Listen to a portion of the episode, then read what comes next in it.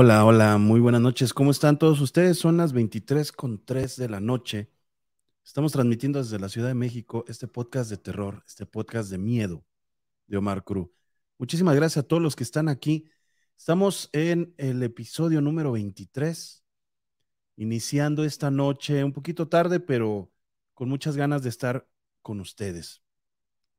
Eh, vamos a abrir los, las transmisiones para que veamos quién está conectado y si hay algunos mensajes interesantes que ustedes quieran compartirnos algo, eh, también son libres de hacerlo. Ya pueden mandar audios a WhatsApp.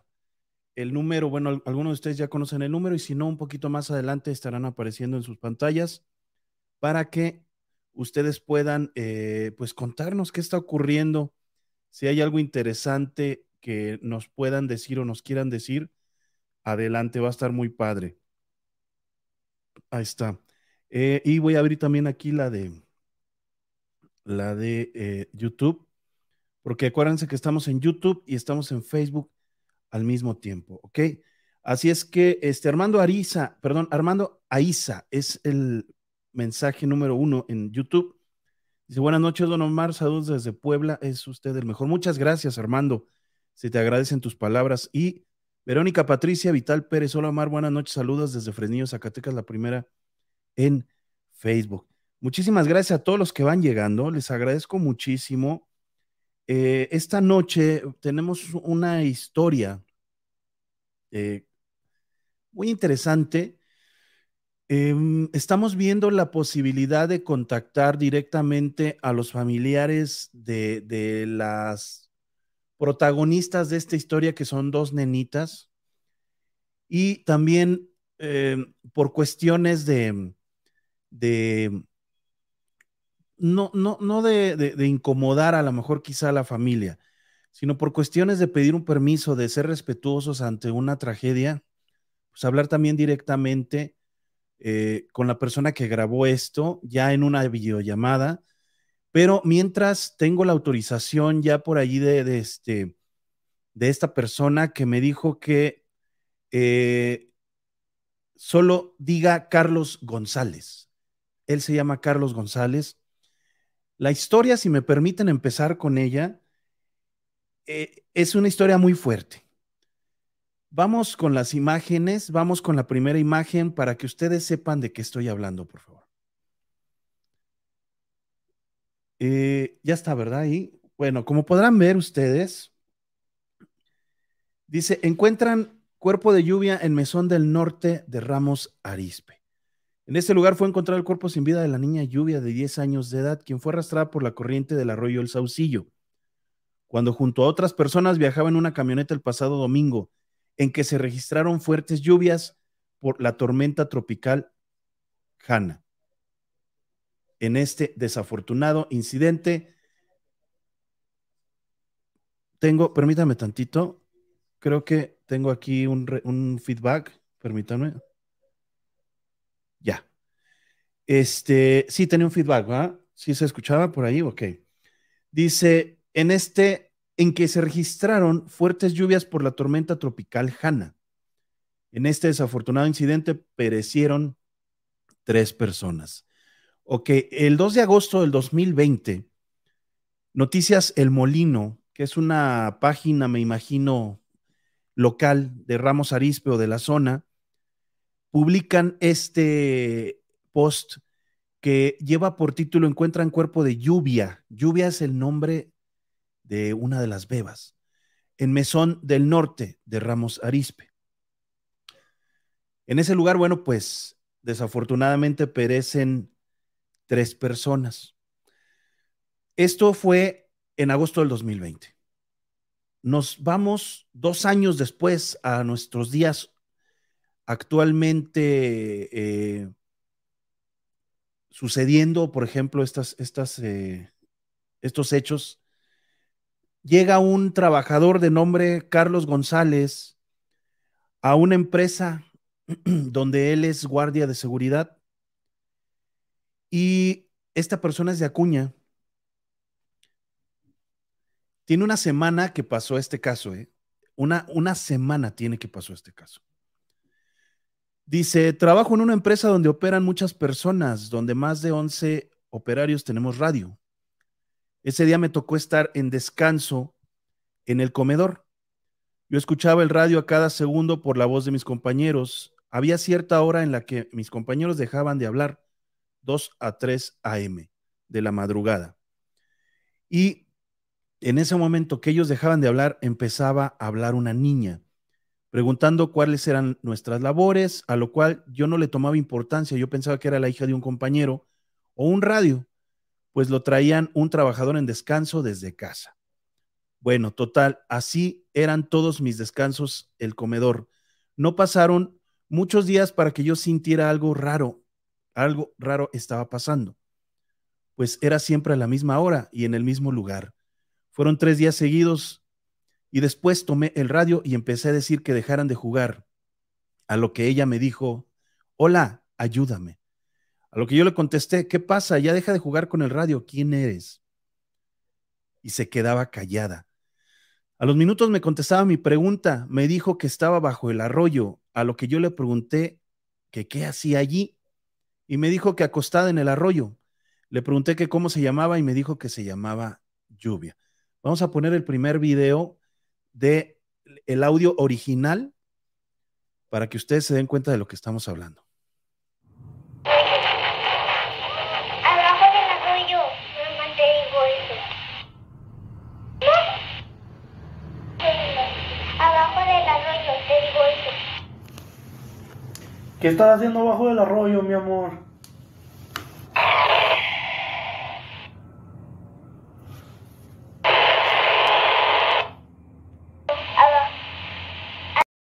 Esta comunicación que tuvo eh, Carlos González ha durado cerca de 10, 12 días, ¿eh? en comunicación constante con la niña. Estos videos son muy cortos porque no tiene hora en que le conteste. Eh, Carlos González le puede hacer una pregunta a las 3, 1 de la mañana y 2, 3, 5, hasta 10 minutos después contesta la pregunta, empieza ese feedback, ese retroceso en la información y eh, él no puede estar, como está elaborando, pues no puede grabar muchas cosas. Él comenta también que ha perdido cosas, por ejemplo, cuando le dijo que se llamaba lluvia y todo ese tipo de cosas porque no puede estar él con un celular laborando y esperando a que esta, esta bebé fallecida le conteste, ¿ok? Sigo con la historia y ahorita les muestro las demás evidencias.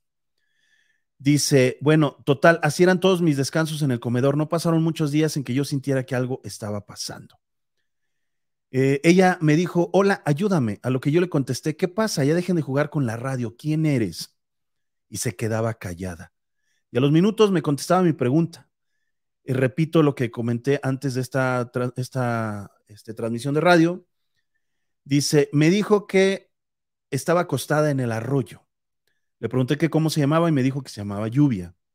Yo en ese momento ya mero entraba a mis labores, así que apagué el radio, fui y reporté a mi superior, a lo que él me contestó que no hiciera caso, que solo era una broma y que no me creía que una niña estaba hablando por radio porque según él no escuchó nada en su radio. Y pues bueno, yo lo tomé a la ligera y al día siguiente pasó lo mismo. Ella seguía preguntando que cuáles eran mis labores, que dónde estaba yo y obviamente que la ayudara.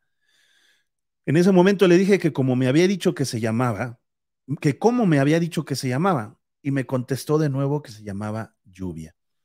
Y lo que hice fue agarrar mi teléfono y preguntar sobre lo que le pregunté en el video. Grabé por partes porque tardaba mucho en responder. Después, lo que hice fue enseñárselo a mi superior y me dijo que no podía creer lo que él no escuchaba nada. A lo que me empezó a bromear que según una niña me seguía. Y así, mientras que él miraba el video, llegó un punto donde se escucha este otro video y se impresiona y es cuando se sintió algo dentro de él. El superior sintió algo. Vamos con el video que dura 2.20, por favor. A ver si ese es el que sigue.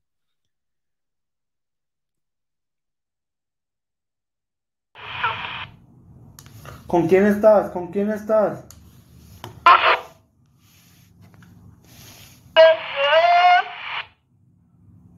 ¿Con quién estás?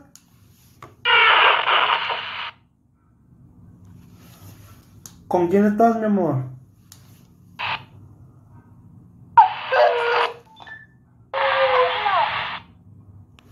¿Estás solita? Cabe mencionar que todos estos videos, él está trabajando, son muy cortos, son de que él no está al pendiente más que de su trabajo y en cuanto puede que está escuchando a la niña graba. Entonces se han perdido muchas cosas, pero ahorita eh, viene un dato muy escalofriante acerca de esta historia real que está ocurriendo en estos momentos. Quizá en estos momentos Lluvia se esté con- contactando con Carlos González ya en unos pocos minutos. O sea, esto está ocurriendo actualmente. Lo que le dijo su superior que había sentido algo, dice, no compadre, pues cuídate, tal vez sea una niña que no descansa en paz. Investiga a ver qué encuentras. Esto fue hace aproximadamente 12 días. A lo que yo me retiré porque ya había terminado mi hora de comida. Al salir del trabajo, llegó, llegué a la casa y, ah, perdón, aquí, aquí es un, un poquito error de, de- ya le entendí la idea. Al, al salir de mi trabajo, llego a casa y se convierte en un día muy solitario para mí, porque yo estoy solo en casa de mi tío, él está trabajando y yo estoy en el cuarto donde estoy solo. A lo que de repente sentí que alguien acariciaba la puerta y sentí escalofríos. Pero la verdad no sentí mucho miedo porque no fue algo tan grande de admirar. Después decidí grabar para saber lo que estaba pasando y pasó esto. Video pendiente. Vamos con el siguiente video a ver si... Creo, creo que ese video no lo tenemos todavía, ¿eh? permítanme. Salí y no había nada. Tenemos un video ahí pendiente. Hay que avisarle a Carlos que tenemos un video ahí pendiente. Decidí acostarme otra vez y no dormí con el miedo. Eh, al día siguiente volví a salir al descanso y no pasó nada, no me habló ni siquiera pasó nada. No fue hasta el otro día que me imaginé que ya no hablaría y de repente escuché, hola Tracy, soy lluvia. Y yo le contesté, hey, ¿qué haces? Y ya ni me contestó. Así que pensé bien las cosas y decidí investigar. Vamos con el siguiente audio, por favor.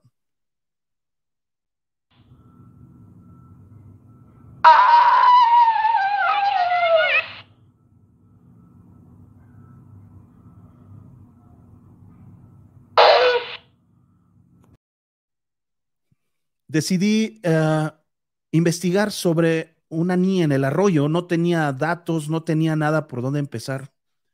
Pero afortunadamente algo pasó porque tardé como 10 minutos buscando en Google, Face, YouTube, noticias y en, en todos lados, todas las plataformas, hasta que me encontré una noticia de Ramos Arispe, que fue esta que les volvemos a montar la imagen mientras escuchan mi voz abajo, por favor.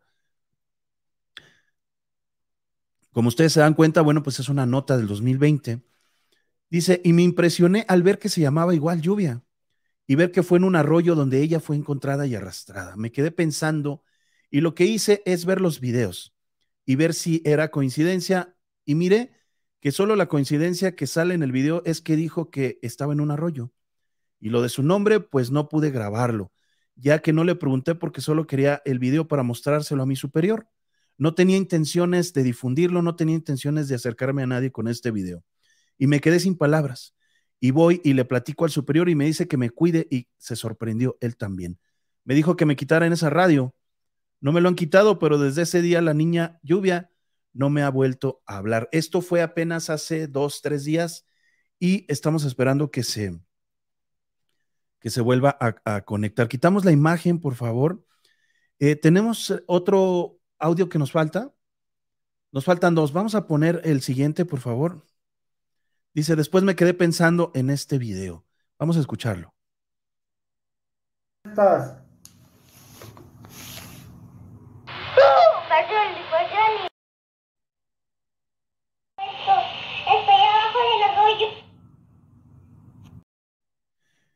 Eh, se escucha una niña llorando y al fondo se escucha otra pequeña. Aquí viene algo que le movió la cabeza a Carlos González y dijo, espérame tantito, se escuchan dos niñas. Así que llega a la conclusión de que sí, efectivamente, después de escucharlo mucho, eran dos niñas. Pero pensé también que pues no creía que fueran dos, ya que en el reportaje nomás decía que la pequeña lluvia y no de otra bebé. y decidí tomar la imagen de la noticia y publicarla en el grupo de Ramos Arispe que buscaba familiares de la niña para notificarles lo que estaba pasando. Hasta que me llegó un mensaje de uno de sus familiares. No fue ni su mamá ni su papá. Me dijo que es lo que estaba pasando y les conté todo. Me dijo que le pasara los videos para poder si era la voz, para poder ver si era la voz de su familiar y se lo pasé y reconoció la voz de Lluvia. Después dijo que en ese mismo accidente había muerto otra niña de 8 años, prima hermana de Lluvia de 10, a lo cual mi reacción fue que por eso escuché dos niñas y por eso en mi habitación también había sentido la presencia de dos niñas, dos bebés y dos voces en el mismo sonido del video. Y fue cuando les dije, en ese video se escuchaban dos niñas y se sorprendieron. Reconocieron las voces y el tema lo tomaron tranquilos. Y así es como terminaron las cosas. Hablé con un familiar de la niña eh, aproximadamente a las 10 de la noche y veremos qué pasa en estos próximos días. Si, si sigue contactarnos, este, contactándonos lluvia y también sus familiares, qué dicen para nosotros poder contactarlos vía videollamada y hacer ya un eh, blog completo acerca de esto. Y si es necesario, bueno, pues eh, si esa radio sigue comunicándose, pues viajar a Ramos Arispe y ver qué está pasando, porque, ¿se acuerdan ustedes? A ver si producción ahí me puede buscar una película donde no recuerdo quiénes son los actores, pero creo que uno de, uno de ellos es el actor que al parecer se convierte como en un ángel de J. Lo, de Jennifer López, al salvarla de un accidente. Es un paramédico. Pero esa película no, no sé si se llama mensajes o no sé. Es de una persona que recibe mensajes por vía radio de su papá fallecido. Y esa misma radio, gracias a unas auroras este, extrañas que se forman en el cielo, permiten que la radio, esa señal de radio viaje a través del tiempo. Entonces el papá le dice que, oye, este, ¿con quién estoy hablando? Primero piensa que es un radio aficionado como él. Después cuando él empieza a reconocer la voz y algunas señales, le dice, oye, eres mi papá. Y los dos se quedan en shock y le dice él, oye, ¿puedes rasgar algo? Porque están en la misma mesa y el mismo radio, pero 20 años después puedes rasgar algo y él ve perfectamente cómo su papá 20 años antes está haciendo un dibujo, un, unas letras en esa mesa, letras que no tenía antes la mesa, y él está viendo cómo se están creando eh, con un pictógrafo, me imagino algo de calor, se están creando las letras.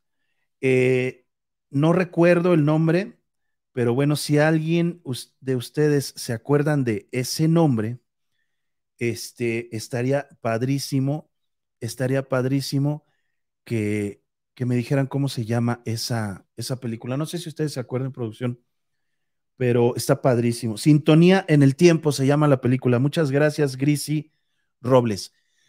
Bueno, eh, ¿cuántas veces hemos hablado, amigos, que la ficción eh, es superada por la realidad o igualada en todo caso? Angel Eyes dice, ah, Angel Eyes es la película donde este actor, este mismo actor sale con J. Lo salvándola en un accidente y se, se convierte en una especie de ángel guardián para ella por unos problemas, unos trastornos psicológicos que tiene este, este paramédico. O creo que ni era paramédico, a lo mejor llegó ahí en el momento indicado, pero no recuerdo. Bueno, este mismo actor protagoniza con otro actor que no sé quién es, Intervention dice Coco, gracias, es que tiene diferentes nombres. Eh, entonces, el, la realidad que está ocurriendo estos días actualmente es algo parecido. Esta bebé pues ya no está con nosotros, desafortunadamente, su primita ya no está con nosotros, pero están de alguna manera imposible, inverosímil, increíble, de alguna manera, están comunicándose con radio con Carlos González, un guardia de seguridad de Ramos Arispe. Vamos a cambiar de cámara para hacer una explicación allí y dejar bien sentado o por sentado esto. Hay una persona llamada Carlos González, para poner en contexto a todos los que están llegando. Este amigo que, hijo, te agradezco, te agradezco, hermano, que nos hayas dado esa primicia, porque realmente estos son los casos verdaderos, no, no, no, no como otro tipo de casos que estamos viendo actualmente. Estos son los casos que a mí me gusta investigar. Estos son como el niño del sótano, como ese tipo de situaciones como la casa de la niña, que son los casos que a mí me llenan, porque ¿qué está pasando? Como una, dos bebés que fallecieron hace dos años están comunicándose vía radio con Carlos González, un guardia de seguridad de Ramos Arispe. Ya él no ha podido grabar todo, es entendible, obviamente, él está en su trabajo, pero ya sabemos que es Lluvia y su prima, hermana. Eh, ella dijo que estaba en un arroyo, me maté, dijo, estoy en un arroyo, me maté. Hay algunas palabras allí que, que se confunden. Al principio yo pensé que decía Jenny, pero no, eh, eh, son, es muy difícil de, de, de, de entenderle completamente a las palabras, pero la historia, perdón, la historia y los chats que me mandó, los voy a poner así porque no puedo develar. Esta es con los familiares, este es un chat real, no se alcanza a ver muy bien, ¿verdad?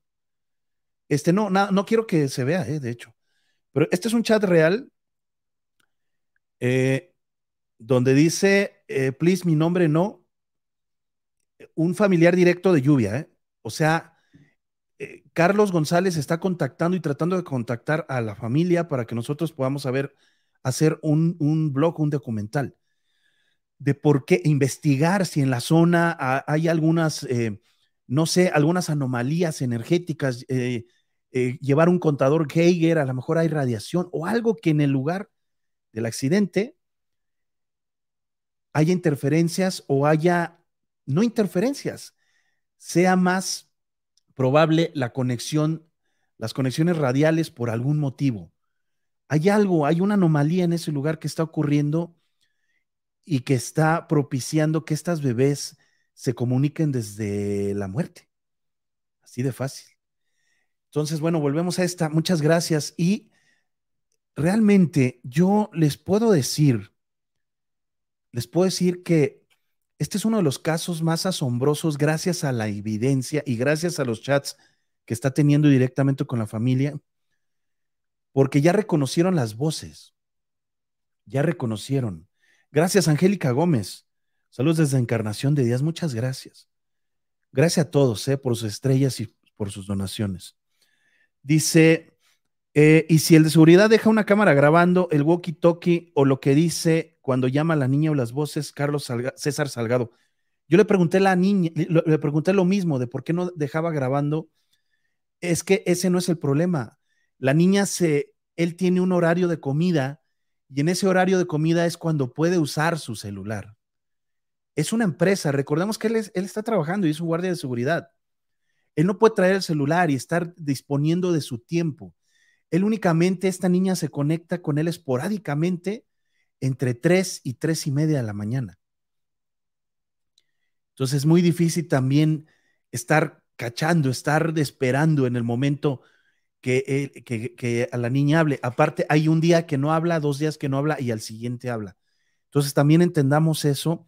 Para nosotros muchas veces es fácil decirlo, pero ya en el momento es muy difícil la labor de investigación de un caso como estos y más capturar evidencia es lo más difícil que se puedan imaginar.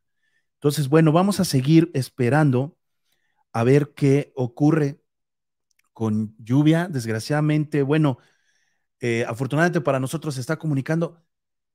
Y si tiene algo que decir y por eso está usando la radio, yo no lo, no lo he pensado o lo he pensado de muchas maneras de por qué te comunicarías por radio. ¿Para qué son las radios? Bueno, pues para comunicarse, para dar mensajes, para decir algo. Entonces yo creo que por ahí puede ser. Dice Ale de Rocco, así es, hay algún tipo de anomalía que permite la comunicación, ya que ellas están ya en otra dimensión. Qué interesante. Es muy interesante. Dice, de igual manera, no todos podemos tener acceso a una cámara que no sea la del cel. Exactamente, también. También. Eh, dice, se supone que pasan a otra dimensión sin problemas por ser niña. No, Delfín, acuérdate que hay anomalías. Hay anomalías. ¿Quieren ayuda? Por supuesto, no están descansando. Eh, vamos a poner, producción, ¿puede escuchar en privado ustedes la, las, las grabaciones? Sí, creo que sí, ¿verdad? ¿Me puedes poner donde dice estoy abajo del arroyo? Me, y ya ahí dice qué le pasó. Para que veamos cuál es, por favor, este Mau. Muchas gracias, hijo. Está Magda y Mau este, en, cabina de, de, producción, en controles, ya que este, le tocó eh, hacer, un, tiene un compromiso fuerte mi, mi, hija. Mabel entonces está apoyándonos, Mau, que vino. Eh, dice, porque dejó algún pendiente, aunque sean niñas. Puede ser, Terry. Puede ser que por eso existan las anomalías. Dice, las líneas directas de la policía sí tienen frecuencias y pueden escuchar otra frecuencia. Y también escuchar las líneas de los policías, dice César Salgado. Eh, dice, ¿por qué dejó? Ah, ya lo leí, dice Hugo Boys, se va a hablar del niño del sótano. Sí, sí, si quieren hablamos del niño del sótano. Eh, Yado dice, es gracias a tu podcast que salgan casos verídicos. Yo estoy en Monterrey, me queda cerca Ramos Arispe. Muchas gracias. Dice, la niña iba con su familia en una camioneta y la corriente la arrastró, todos fueron salvados, menos la niña dice Grace. Eh, Chucho Funés dice, puede ser la forma trágica en que murieron. Ok, vamos a poner ese audio y ahorita hablamos de él, ¿no? Escúchenlo, a ver si lo podemos poner dos veces. Adelante. Estoy abajo del arroyo. Estoy abajo del arroyo. Estoy abajo del arroyo.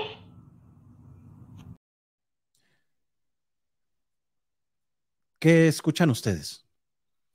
Dice, ¿cómo así, Omar? Según las anomalías, sí, las anomalías, se supone que los bebés se van directamente, los niños, pero por alguna razón hemos encontrado evidencias de que algunos no. A eso le llamamos anomalías, porque no sabemos por qué se quedan. Eh, ¿Qué escuchan ustedes? Yo sé que escucho, pero ustedes. Está muy extraño, ¿no? Está muy extraño que, que esta niña se comunique de esta manera. Estoy abajo en el arroyo, dice Paulita. Dice, por, pero esa es la hora muerta cuando se comunica. No estará alguien de bajo astral utilizando las voces de la niña. Teresa Ramírez, yo creo que sí. Puede ser también, ¿eh? en lo profundo, dice muerta en el arroyo. Una, una niña, una niña pequeña, una niña, nena, perdón, pequeña dice, estoy abajo en el arroyo. Abajo en el arroyo y no dice que se ahogó, dice, estoy en el arroyo. Es que estoy abajo en el arroyo, muy claro. Sí, exactamente.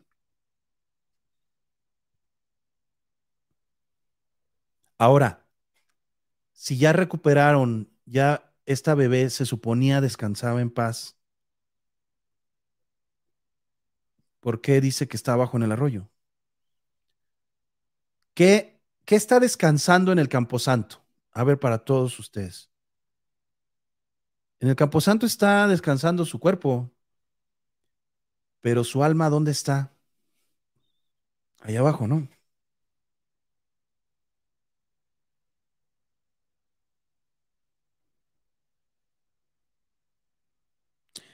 Dice, esos radios, dice Alberto Juárez, son los que más captan esas frecuencias.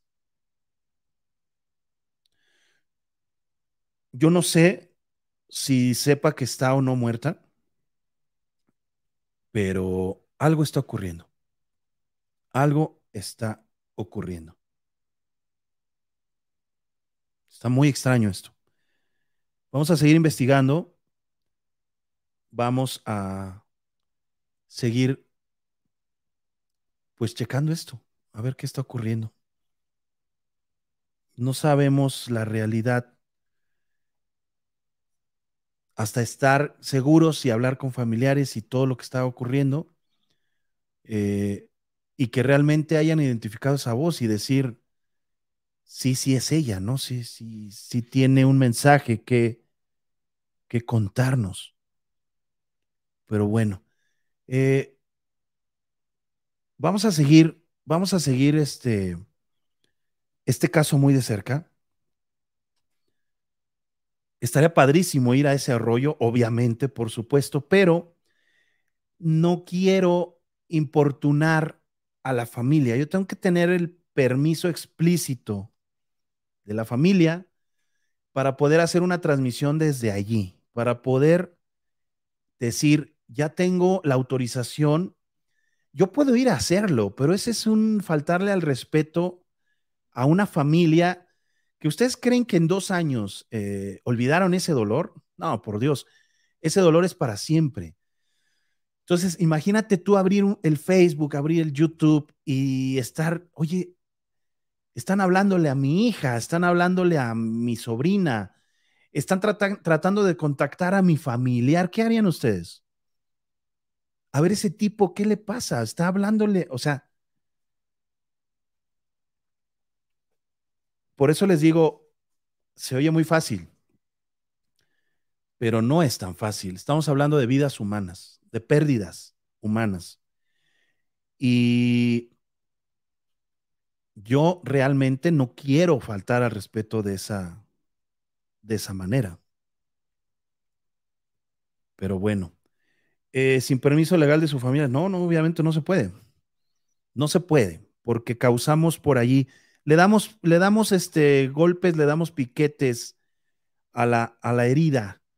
Y eso, lucrar con ese dolor, eh, está cañón, ¿eh? aunque yo tenga muchísimas ganas de ir, aunque yo, yo diga, híjole, de verdad desearía mucho poder poner un Spirit Box o ahorita que ya tenemos toda esta sarta de sensores a nuestra disposición, el Kinect y todo, estaría padrísimo, pero no, no. Yo creo que eh, hay que tener respeto y hay que ir viendo cómo va pasando este caso. Y cuando la familia diga, oye, yo sé que tú te dedicas a este tipo de exploración, de investigación, ¿te gustaría? Ya estamos hablando de otro, de otra, de otra situación ya de confianza, porque ahorita sería un abuso de confianza para la familia, de verdad. Eh, ¿Ya vieron la, el niño en el sótano? Les voy a decir algo. Este, ¿cómo se los puedo explicar sin que sin que suene a que me crean, porque mucha gente quizá no pueda creer lo que estamos viendo. Pero ¿cómo puede ser? Bueno, para empezar, Babo está aquí presente. Eh, él conoció a los dueños de, esta propiedad, a los encargados, no fueron, no fue una persona, fueron como cinco o seis personas. Estando el guardia y empezamos investigando el lugar, se empezaron a activar el cañón antes de que grabáramos. Eh, se, empezaron a activar cañón, cañoncísimo los, los sensores enfrente de, la, de las personas eh, que, que, fueron a, darnos el, acceso a la locación. Ellos son los representantes legales, o sea, entramos legalmente a la propiedad, vamos, y teníamos la compañía del guardia de seguridad y de, y de los dueños, los encargados. Hay un niño que entre 3 de la mañana y la madrugada dos y media, dos de la mañana y la madrugada, sí, para ser exactos, este niño se, se la pasa llorando y caminando por el lugar. Cuando nosotros llegamos, eh, cerca de los familiares de estos dueños, empezaron a activarse los sensores y uno de ellos, que es un sensor sensible, eh, se activó de una manera muy fuerte. Cuando ya estábamos nosotros con, los dueños en la parte de la entrada, les pedimos que ellos estuvieran afuera en lo que nosotros explorábamos, investigábamos, se, hagan de cuenta que se volvió loca la, los, los sensores y de un momento a otro tuvimos que ir a apagarlos porque estuvo muy fuerte la actividad, pero todavía no estábamos grabando. Entonces, eh, dejamos la cámara grabando y cuando estábamos nosotros a aproximadamente 25 metros de distancia de donde dejamos la cámara, yo empecé a escuchar pasos y movimientos. Y yo le dije, volteé y le dije a Babo y a Juan Pablo de producción de, Omar Cruz Films, le dije, escuchen, están caminando, alguien está ahí, alguien está ahí. Y eso grabamos.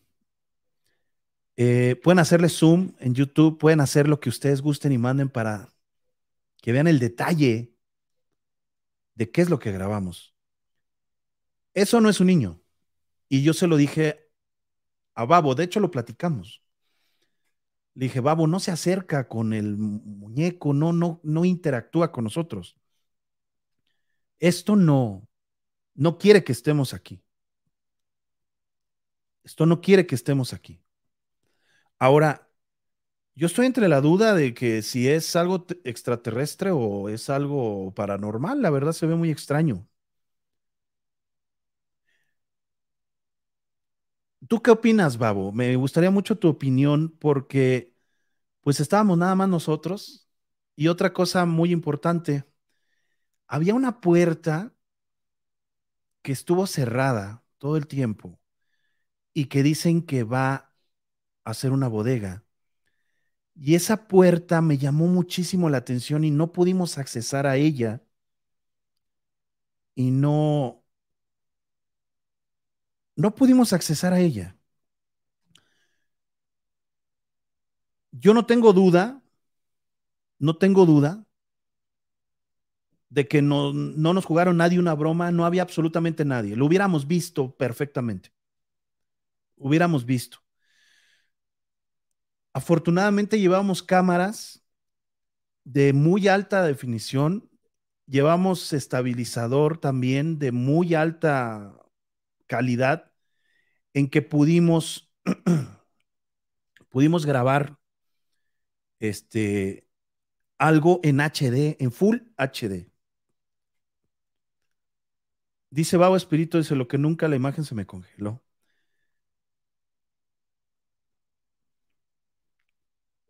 Esto es real. No sabemos qué sea,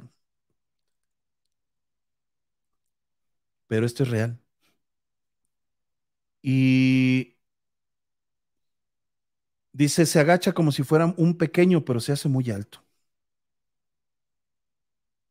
Con eso me dormí y me acordé, dice Marioni Silva y Frida Ugalde y Delfina Frías. Marioni Silva dice, eso no era un espíritu, era otra cosa. Dice Babo Espíritu, en realidad, como comentas desde el principio, los sensores estaban locos.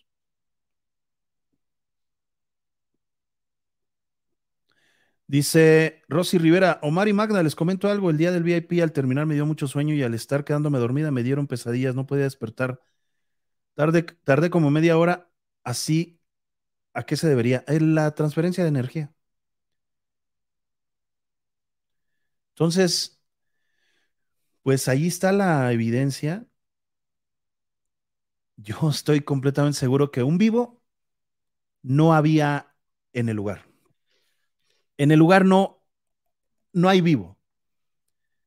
El lugar es tan sonoro que cualquier pasito, como tiene mucha tierra, tiene mucha basura en, eh, de, construcción, tú pisas y, y te vas escuchando.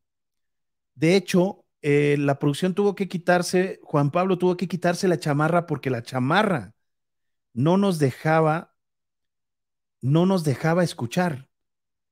Dice, antes de grabar, dice Babo Espíritu, vimos una figura detrás de una columna e incluso les dije el tamaño. ¿Sí me explico? Bueno, esta evidencia les pareció sorprendente. Esperen ya estamos por terminar las visitas a la casa de la niña. hay una evidencia, tenemos grabada a la niña, no como yo quisiera, no, no, no fue como yo quisiera, pero descubr- descubrimos algo, que el osito de peluche sí atrajo a esta niña en la casa de la niña. Aquí al niño del sótano se lo pusimos y jamás lo quiso tocar y jamás se quiso acercar a los sensores cuando estábamos grabando, jamás. De hecho, le hablábamos y ni contestaba, nunca tuvimos una respuesta. Hasta que se quedó solo, ya pudo interactuar. Pero tenemos una evidencia muy, muy light todavía de la niña, pero creo, creo que ya sé cómo puedo atraerla. El osito le gustó mucho. Desgraciadamente, el primer día que fuimos a la casa de la niña no lo pudimos llevar porque no estaba configurado.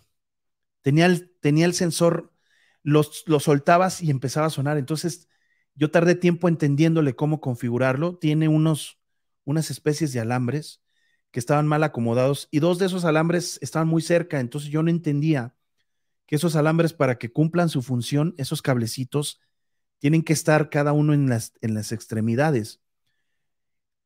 Cuando vuelvo a ir a la casa de la niña, este, lo pusimos, pero la abuelita estaba un poquito delicada y la abuelita estaba dentro de la casa.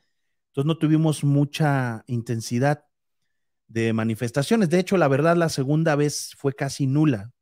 Solo escuchamos por ahí algunos respiros y nos movieron unos trastes. Pero la tercera vez que fuimos a la casa de la niña, que llevamos el osito, se dejó ver la niña. Y esa es una evidencia que ustedes esperen, la de verdad les va a encantar. Esperemos, vamos a dejarla, vamos a ponerle el osito en donde sale, donde ya vimos que sale de esa habitación y esperemos que tengamos una de las mejores evidencias, así como las tenemos en el niño del sótano. Y en Full HD, en alta calidad, donde ustedes no pueden decir, ah, es que alguien está con unos hilitos. Eh, eh, no, no, no. Ahí está. Y también eso tiene mucho que ver, no sé si estén de acuerdo ustedes también conmigo. Eh, cuando no se ve y se ve pixeleado, ¿qué dicen ustedes? Ah, no, eso es fake porque se ve pixeleado. Cuando se ve real, como lo están viendo ahorita en, en este canal, ¿qué dicen? Ah, no, es que eso ya es de producción, eso ya es editado. No, señores, para hacer ese tipo de producciones se necesita muchísimo varo y un video no deja el dinero suficiente para hacerlos. Así. Entonces, ojalá que ustedes lo disfruten y que lo valoren porque realmente son evidencias que por eso se invirtió en todo este equipo para tener ese tipo de evidencias. Así es que, eh, pues estamos entre una duda si es algo así o un terrestre, un niño que a lo mejor está en su etapa demoníaca. ¿Sí me explico? Así es que, Sai Martínez, muchas gracias. Algo parecido a uno de los que están detrás tuyos. Ah, pues sí, se parece a uno de ellos. Pero yo le veo como que sí es muy, muy, muy extraño. Les paso el teléfono, quedamos en la 4 para que alguien pueda acercarse y eh, nos vayamos a, llamadas, por favor. Este, ahí producción. Muchas gracias. Para que puedan tomar este de aquí. Lo voy a dejar aquí, ¿eh? O puedo contestar desde acá y ustedes nada más mover el switch también, creo, ¿eh? Sí. ¿Tú vas? Ok.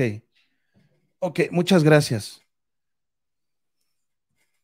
Movía su cabeza de forma muy extraña, como si estuviera oliéndonos, oliéndolos o buscándolos, Mariano Silva. Y, es, y exactamente en ese momento que se aparece este ser demoníaco, nosotros escuchamos cómo caminó y estábamos como a 20 metros, pero como les digo, el lugar es tan sonoro que escuchamos perfectamente cómo caminó este ser y cómo se estaba moviendo dentro del lugar, pero no lo pudimos ver.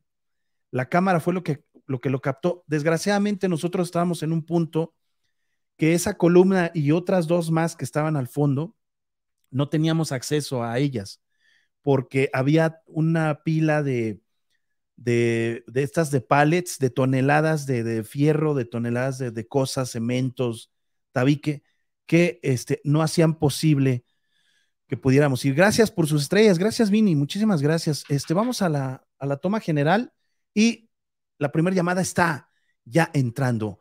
Muy buenas noches, ¿con quién tengo el gusto? Se cortó, híjole. Bueno, ahorita vuelven a, llamar. ¿Ya están los números en pantalla?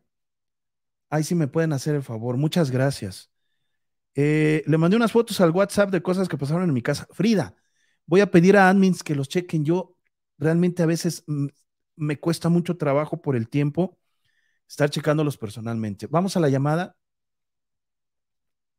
Hola, muy buenas noches. ¿Con quién tengo el gusto y de dónde nos llamas? Bueno, buenas noches. Hola, buenas noches.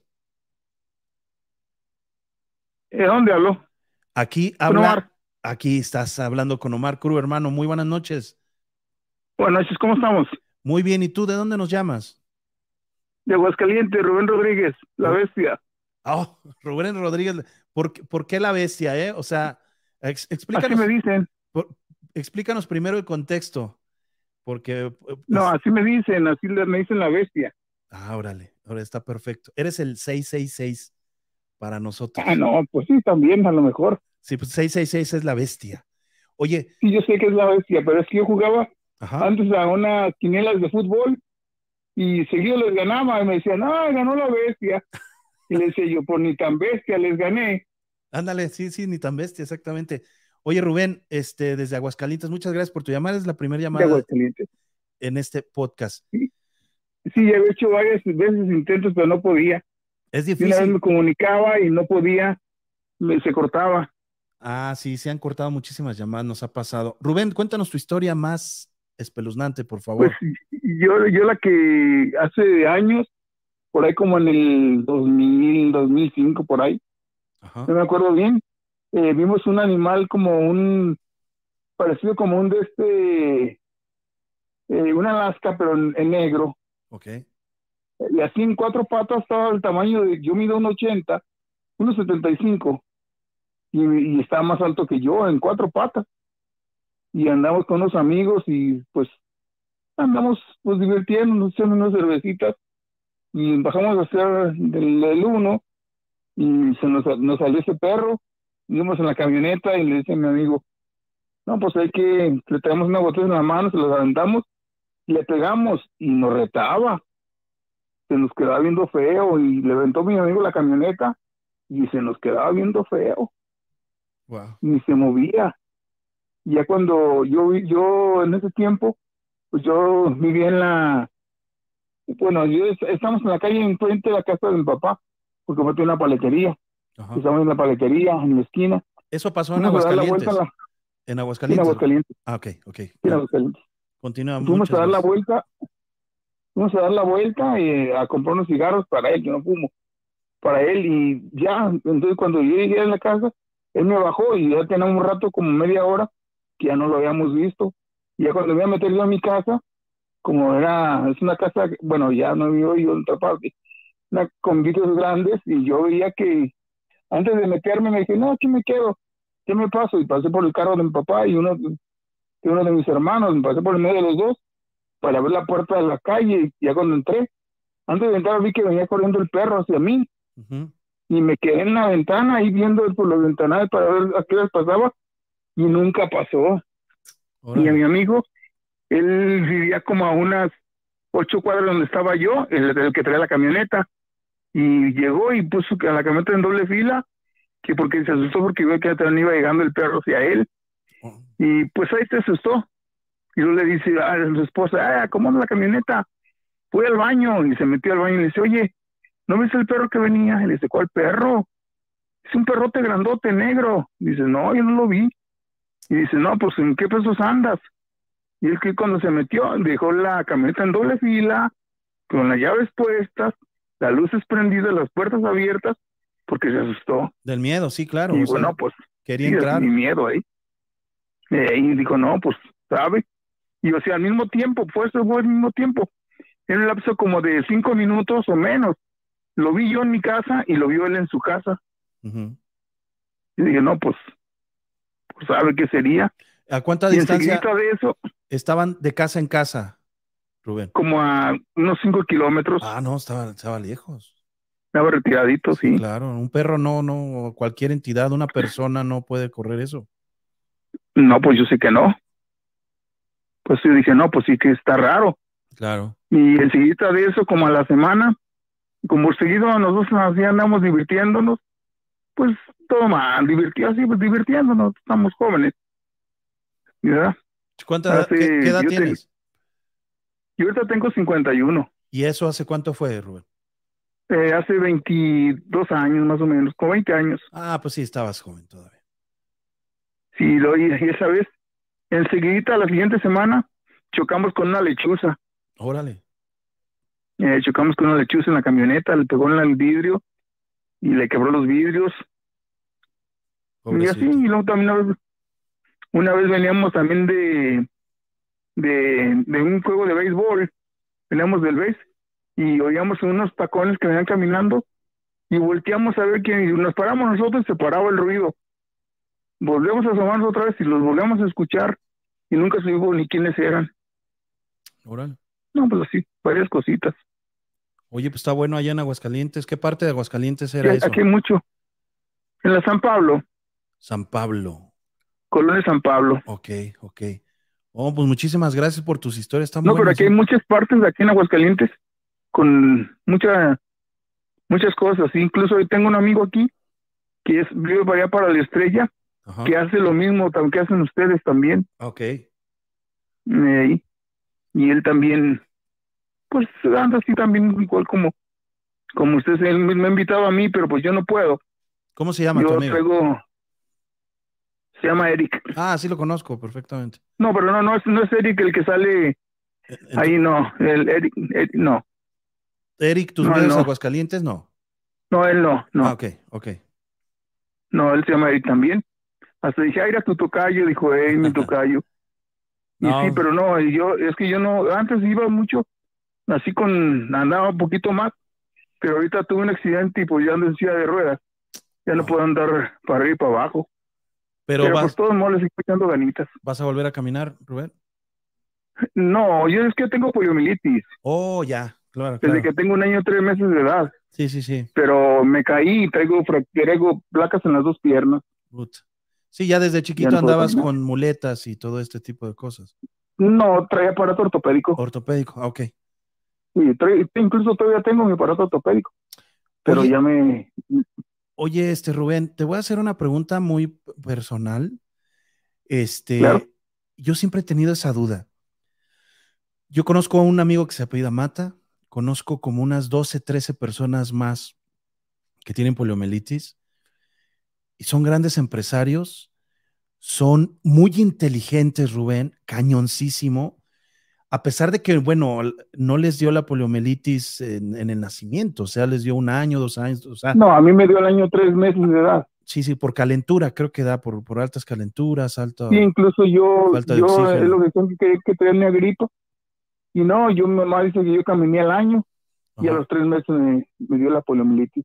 Oye, Rubén, ¿tú conoces más gente que tenga polio y que sea así como te Sí, sí digo? yo? conozco. Todos, sí ellos, todos ellos tienen trabajos, todos ellos tienen empresas, eso. Sí, también. ¿Verdad? Eso, eso yo no me he podido explicar. Yo, yo lo que tengo, yo soy comerciante. Sí. Sí. ¿Qué será? Te da la, y te lo voy a decir sin, sin afán de, de- de nada, ¿no? O sea, la discapacidad, Sí. porque es una discapacidad realmente.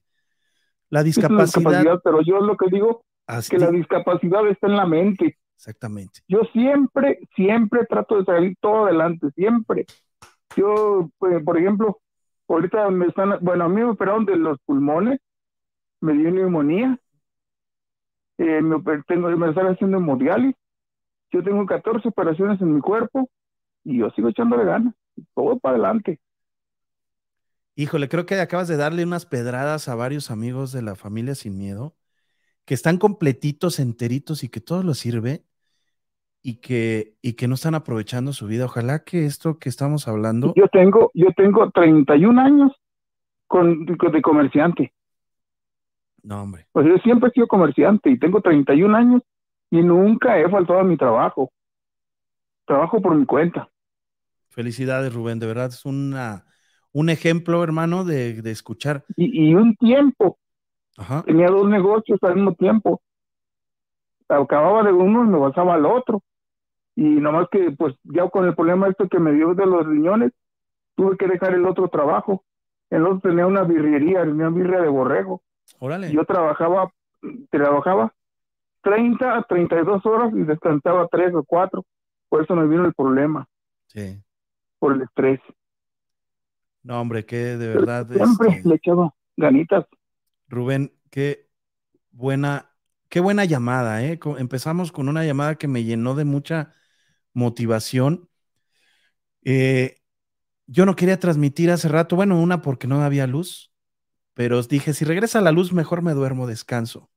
Y ahorita me acabas de dar, me acabas de dar un coscorrón en la cabeza para echarle más ganas a esto, porque realmente eh, la responsabilidad siempre está ahí y a veces los que no respondemos son Yo nosotros. incluso, incluso yo, yo se los digo abiertamente a la gente que yo conozco, que veo que a veces batallan porque vemos que mucha gente pues batallamos Claro. en cierto momento. Pero pues yo digo, bueno, pues mientras yo todo está trabajando, pues yo sigo. Yo incluso me querían dar el apoyo de con el presidente. Ajá. Dije, mire, gracias a Dios, se lo agradezco, pero yo estoy trabajando y pues mejor es la otra persona que lo necesite. Porque yo no, no, gracias a Dios, yo me va bien mi negocito y ahí pues batallando estamos. Y yo, por ejemplo, lo que hago ahorita, yo ahorita incluso aquí en mi casa tengo siete sillas de ruedas. Cuando veo a una persona que de verdad veo que lo necesita, yo con mucho gusto le regalo la silla. Wow. Y que al cabo tengo la posibilidad, compro otra. Acabo de comprar una ayer precisamente. Que estén Ayer listas. compré otra. Para que ya si cuando veo que gente que de verdad lo necesita, ya una gente ya en edad o que de veras veo que no, no tiene recursos, yo con gusto lo dono. Yo tengo, yo por ejemplo, ya ahorita ya no puedo caminar, pero tengo andaderas, tengo bastones, tengo muletas, tengo ah, eh, pues de todo, de todo, bordones, de todo, y cuando veo que ocupan, yo con gusto se los regalo. Digo, yo cuando veo una oportunidad, yo compro, para cuando se requiera, pues ahí están. Oye, Rubén, es un honor que seas seguidor de nosotros, de verdad. Es el honor más bien, ¿o sí lo dije bien? Es un honor de- por parte de nosotros que tú nos estés hablando. No es al revés. Eso Yo es- siempre, le- siempre le he estado siguiendo a usted. Yo he seguido, veo sus programas, nomás que en veces como no sé, ¿cómo me comunico y cómo me comunico? Y hasta que una vez a, ah, pues ahí está el teléfono. Ya, lo marqué y lo grabé en el teléfono. En mi celular, digo, no, cuando dicen, ahora que van a entrar las llamadas, lo rápido, rápido, va para adentro. Va. Muchas gracias. La bestia Rubén nos está llamando La desde. Aguascalientes. Muchísimas gracias, Rubén. De verdad, esta es una nada. llamada que me llenó muchísimo eh, emocionalmente y espiritualmente. Te agradezco mucho y que sigas de verdad ayudando y que sigas trabajando hasta que Dios te lo permita, porque de verdad Pues es es lo una, que yo digo, o sea, una gran persona. mientras se pueda, aquí estamos. Muchas gracias, Rubén. Descansa, muy buenas nada, noches. Aquí, síguete un ratito porque todavía no terminamos. Muchas gracias. Sí, aquí está, aquí sigo todavía. Lo Gracias. tengo prendido en el celular y en la televisión. Muchas gracias, Rubén. Wow, qué, qué llamada, ¿eh? Este, quiero contestar algo al señor César Ortiz. ¿Cómo estás, César? Te mando un abrazo, hermano. Eh, dice, antes de eso, dice Sohat, señor Rubén, que el Eterno lo siga bendiciendo. Eh, sí, ojalá que sí. Este, híjole, no voy a poder contestar la, la pregunta, pero nos vamos a llamada porque luego, luego ya les dije, ya, ya quieren contar sus experiencias y eso es muy bueno para nosotros. Buenas noches. ¿Con quién tengo el gusto y de dónde nos llaman? Hola, ¿qué tal, Omar? Buenas noches. Habla Marioni nuevamente. ¿Cómo estás, Marioni? Desde Acapulco de Juárez, Nuevo León. No, no es cierto. Acapulco de Juárez. Acapulco de Juárez. Ya todo, que, todos, que, todos queremos que sea Nuevo León ya. Extrañamos Nuevo León también. ¿Ahora qué pasó? ¿Ahora qué te pasó, César? Este, perdón, este, Marioni. ¿Ahora qué te pasó? Oye, nada más Eh, bueno, es una, bájale tantito donde me escuchas porque se va a empezar a batear esto, por favor. ah, ya. ¿Listo? Ok. Ajá. Ahí a donde me escuchas, este- ya nada más quedamos en el, en el teléfono tú y yo, porque si no se va, se va a hacer un relajo esto. Ok, a ver, voy.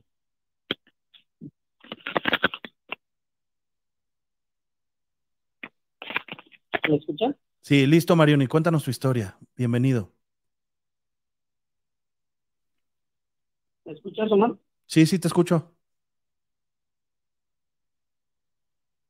Marioni, ¿ya te abducieron o qué pasó?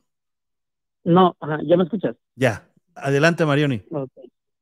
Va, este, bueno, eso es algo que me sucedió hace como aproximadamente como seis, siete años. Ajá.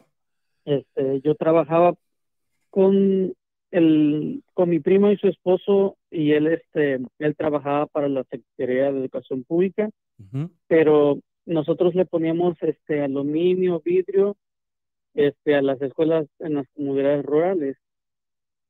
Le echábamos las, las canchas y todo eso y andábamos viajando en, en todo lo que es la montaña de Guerrero, precisamente a esos este, pueblos, esos pueblitos de bajos recursos, Ajá. y nosotros le poníamos todo lo, este, las ventanas a las escuelas nuevas que van haciendo los salones, y posteriormente la SEP pues le pagaba a su, a, a mi primo se puede decir. Y en una de esas, este, de esos viajes fuimos a un pueblo que se llama Tlatlauquitepec, ujú, ahí en la montaña de Guerrero. Este, llegamos, ya nos estaba esperando la persona que nos iba prestar las llaves de la, de la escuela. Llegamos como cerca de las once y media de la noche. Eh, llegamos al, al salón, a los salones nuevos que habían construido. ujú, Eh, ya tenían todo, solamente le faltaban precisamente las ventanas y las puertas de herrería que le íbamos a hacer. Metimos este, todos los materiales, las maletas que ocupábamos, íbamos a tenderlos en el piso para, pues, como ahí dormimos dentro de los salones, pusimos un, un cable, una extensión con un cable y un socket, con un foco que es el que poníamos en la noche para que pues, nos alumbráramos. Y haz de cuenta que ya nos, nos íbamos a dormir y yo me salgo del salón y a un costado están otros salones, porque haz de cuenta que era, era primaria y kinder esa escuela. Y yo voy a, a amarrarme las botas, como dices tú, ahí un costado, Ajá. cuando de repente este a un costado está un salón y veo que la cortina como que se abre, Sí. se abre así de reojo y yo regreso a ver y era una niña Órale. y vi claramente a su manita cómo estaba agarrando así la cortina y me regresó a ver, yo la vi y ya soltó la cortina y ya se cerró y se vio ese movimiento de las cortinas ya. Ajá. Yo en ese momento no me espanté, no sé si por el sueño, lo que sea, y, y dije, ah, una niña. Pero ya cuando entré al, al salón donde estaban todos, fue que ahora sí como que ya agarré la onda y dije, esto no era una niña. Claro.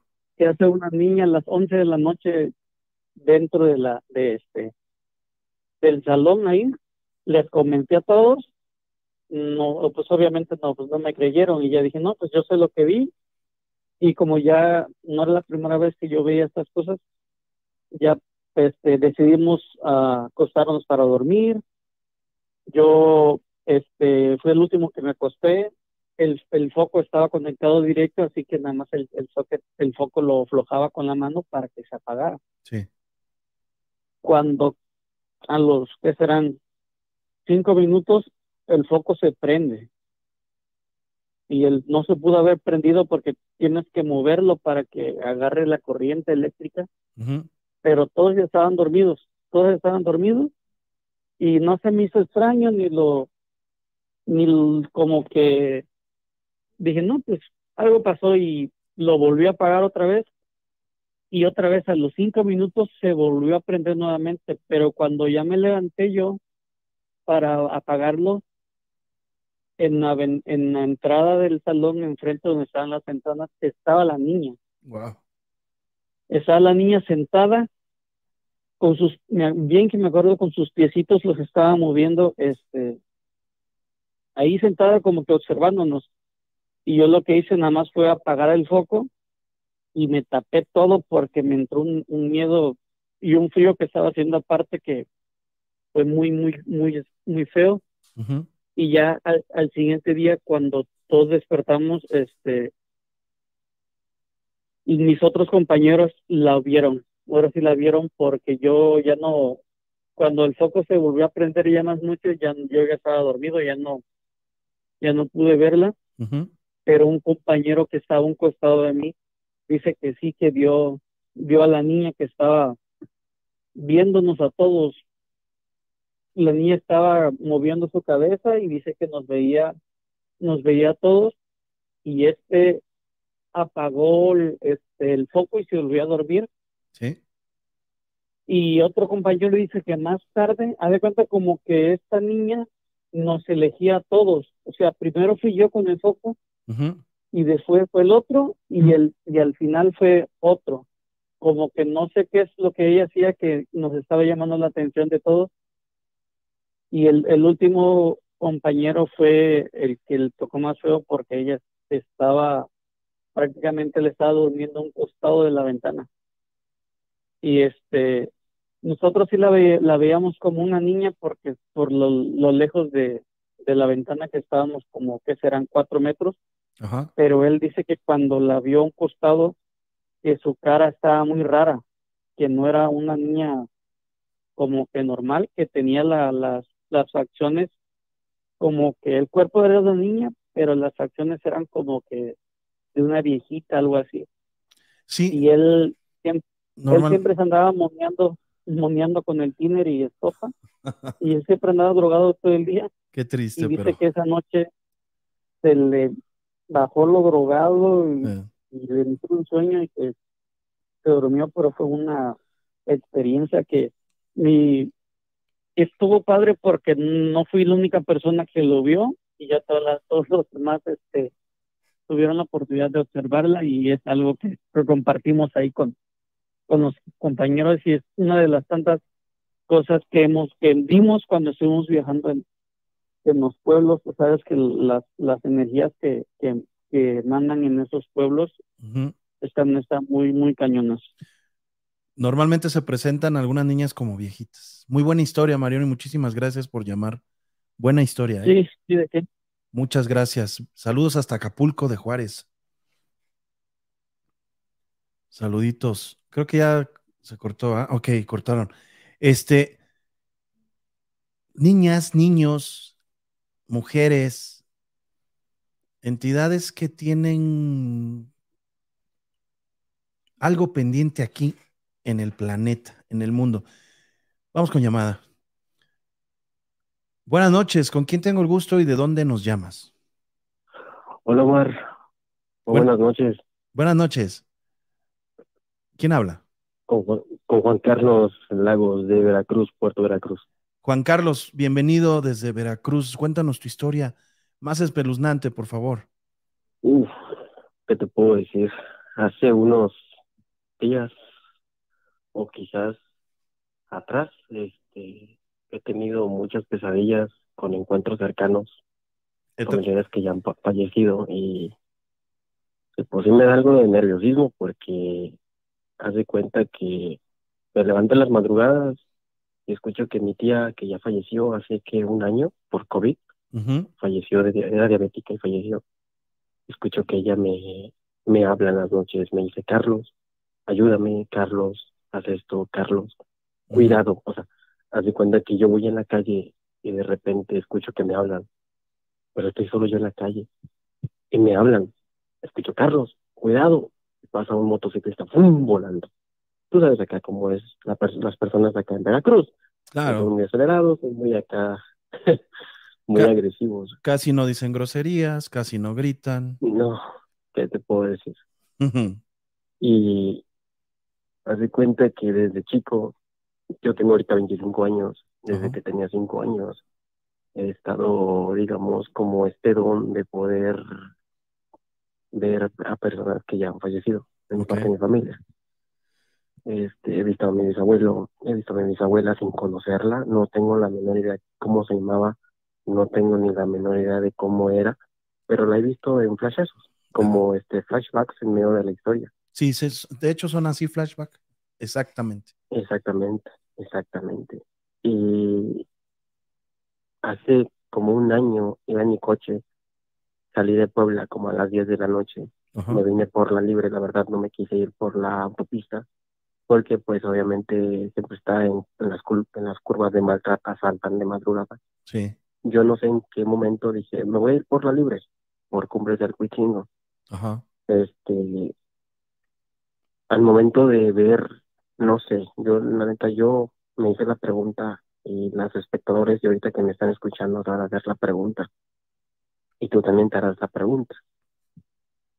A ver. ¿Por qué había una niña y una manta larga, negra, alta, Ajá. con una hoz en la orilla de la carretera? Wow. Una niña. Y, y A ver, una niña de vestido blanco, ahí a la, calculo unos cinco, a la cinco, orilla de la carretera. en la orilla de la carretera Y jun- antes de llegar a Cumbres del Cuichingo. Y junto a ella, Una muerte, una muerte. una santa muerte. Wow. La Yo muerte. la verdad dije, sí, la muerte, exacto, la muerte con ojos. Yo, la neta, no tengo, no tenía mucho la creencia. Aquí se adora mucho a la Santa Muerte en Veracruz. Ujú. Estamos entendido que estamos cerca de Catemaco, que es la isla, la, la ciudad de los brujos. Sí. tal. Entonces yo me dije, ah, pues fue una sombra lo que vi, porque dije, como ser humano ya estoy cansado, este, ya son casi la una de la mañana, estoy cansado, no voy a parar a, a, digamos, a descansar, ¿no? Digamos. Antes de bajar las cumbres del Cuichingo, yo escuché a mi abuela, para descanse, Órale. Juan Carlos, por favor, detente, no sigas, Claro, un aviso. Es no lo que, quiero que te pase nada. es lo que te iba a decir yo. Posiblemente debe sido un aviso. Oye, Y- este, una pregunta nada más rápida. ¿Con Dime. quién, ¿Con quién ibas? Iba solo, Oh, peor. Ok, ok, síguenos contando. Síguenos contando, por favor, hermano. claro que sí, este, Omar, y me dije yo, pues estoy loco, ¿no? me estoy volviendo loco, tengo nerviosismo, tengo algo de, de miedo. Quizás es, es mi una de mis primeras veces, que han pasado muchas veces, este, con este tipo de casos, de personas que ya fallecieron. Y pues haz de cuenta que ya llegando a, a las meras cumbres del Cuichingo para bajar, que ves que son, no sé si conoces, que son curvas de doble sentido, que Ajá. vas rotando turnos. Sí, lo he, lo he recorrido libre y cuota, lo hemos recorrido muchísimas veces para allá. Está peligrosísimo. bastante. Y de repente una espesa niebla. Mm, haz de cuenta, yo le tiraba las altas a mi carro Ajá. y no había más que un metro. Wow. Y dije, me voy a armar de valor y voy a, tengo que llegar a mi casa porque ya es tarde. Ujú. Dejando sola a mi hermana en casa y pues no se vale que ella esté sola. Voy Claro. por allá, ¿no? Y dije, es que voy a llegar como a las cuatro, le dije. Pero ya voy para allá, le digo, no te preocupes. Al momento que yo bajando una de las primeras curvas del Cuichingo, escucho una risa atrás de mí, en mi carro. Iba con música, pero no una, una música alta, sino bajita, ¿no? Y con los vidrios abajo. Y pues hacía frío. Escucho una risa, y me espanto, me escalofrío, y de repente veo como entre los faros y la niebla veo una silueta negra, otra vez, y me hace frenar de golpe. Y derrapo en la curva, una de las curvas más peligrosas. Sí. Por lo que yo he escuchado y también he investigado, pues ahí mataron, ahí se cayó un autobús Ajá. con mucha gente hace muchos años. Freno y me estampo contra la- lo que es la barrera. No- bueno, ahora sí que no me pasó nada, pues, pero me dio un susto. Claro. Porque yo me bajo, agarro una linterna que cargaba, pongo mis intermitentes y, y me pongo a pensar yo mismo allí. Eso sí, hay una bonita vista, no sabía nada, pero una bonita vista. Ujú. Eh, me pongo a pensar qué fue lo que vi. Me quedo ahí un minuto y escucho. ¡Ey! Y no había nadie. O sea, te lo juro que no había nadie más. Ujú. No había absolutamente nadie conmigo ahí. Y alguien te estaba hablando. Exactamente. Y yo escuchaba, oye, tú, ven para acá. Tengo una oferta. Ven. No hay nadie. Ven para mí. Yo dije, no puede ser, o sea, no puede ser que esté volviéndome a pasar esto otra vez. Porque esto ya pasó una vez. La primera vez lo experimenté hace como dos, tres años en casa de mi ex, donde en esa casa había fallecido una familia entera. ¿En esa casa qué, perdón? Supuestamente había fallecido una familia Oh. entera. Oh, ya, ya, ya. supuestamente, que supuestamente, digamos, depresión, una tipo así, habían detectado una enfermedad y se murieron todos. Guau. La gata fea, ¿no? Sí, sí, claro. Y pues, ¿para qué te cuento? Vi sombras, escuchaba que morían, que gritaban, que tocaban la puerta, te decían hola, te rasgaban la puerta, o sea, de todo, de todo, güey. Pero bueno, esa es una historia más, más pesada todavía. A lo que estoy contando. Yo dije, me voy a volver a bajar otra vez, ¿qué vuelve a pasar? Ujú. Me vuelven a hablar otra vez, me dijeron, ¿a dónde vas? ¿No me quieres, no me estás buscando? ¿No quieres de mi ayuda? ¿Quieres salir de allí? Ven conmigo, bájate del coche en la siguiente curva. No había nadie más, solo música, vidrios arriba, yo totalmente parado en medio de la carretera, despacio, no había nadie más. Y me decían, directamente me decían, ven para acá, bájate, ven para acá. Conmigo". Yo, ya sabes que bajando de, de las cumbres hay una bici, Ujú. hay una bici con su altar, sus velados, Sí, sí, sí, que fue lo que hice, fui a rezarle a la bici. claro. Y le dije, Virgencita, por favor, ayúdame, Jesús, Jesucristo, ayúdame, por favor, a regresar aquí en la casa. No quiero que me pase nada, son dos, tres de la mañana de la mañana, ya no quiero nada, estoy cansado. Como quiera, yo llegué al pueblo más cerca. Y entre las penumbras, entre las tinieblas que había en ese, ese día de agosto, de, entre septiembre y agosto, yo volteaba a ver hacia el retrovisor la parte de atrás. Y, yo veía algo, pues, algo que, algo que me veía entre la oscuridad de atrás de mi carro, en los asientos de atrás, pero yo sabía que no había nadie. Ujú. Pero yo sentía alguien atrás de mí que me decía, párate, párate y ven conmigo. Yo dije, ya no sé qué hacer. De hecho, contar la historia para mí es algo ya muy fuerte porque pues estoy en mi casa ahorita, aquí en Veracruz, y apenas hace unos días, de hecho viendo uno de tus este, videos, creo que uno de los más impactantes, me dormí, me dormí tarde y me volví a levantar como a las 3 de la mañana. Pero según yo me quería levantar y no podía. Yo lo comenté en este en uno de tus en el chat aquí en el vivo, corre recibiendo, Ajá. este, dije que haber visto una transmisión tuya, dormir y levantarme con parálisis de sueño es normal.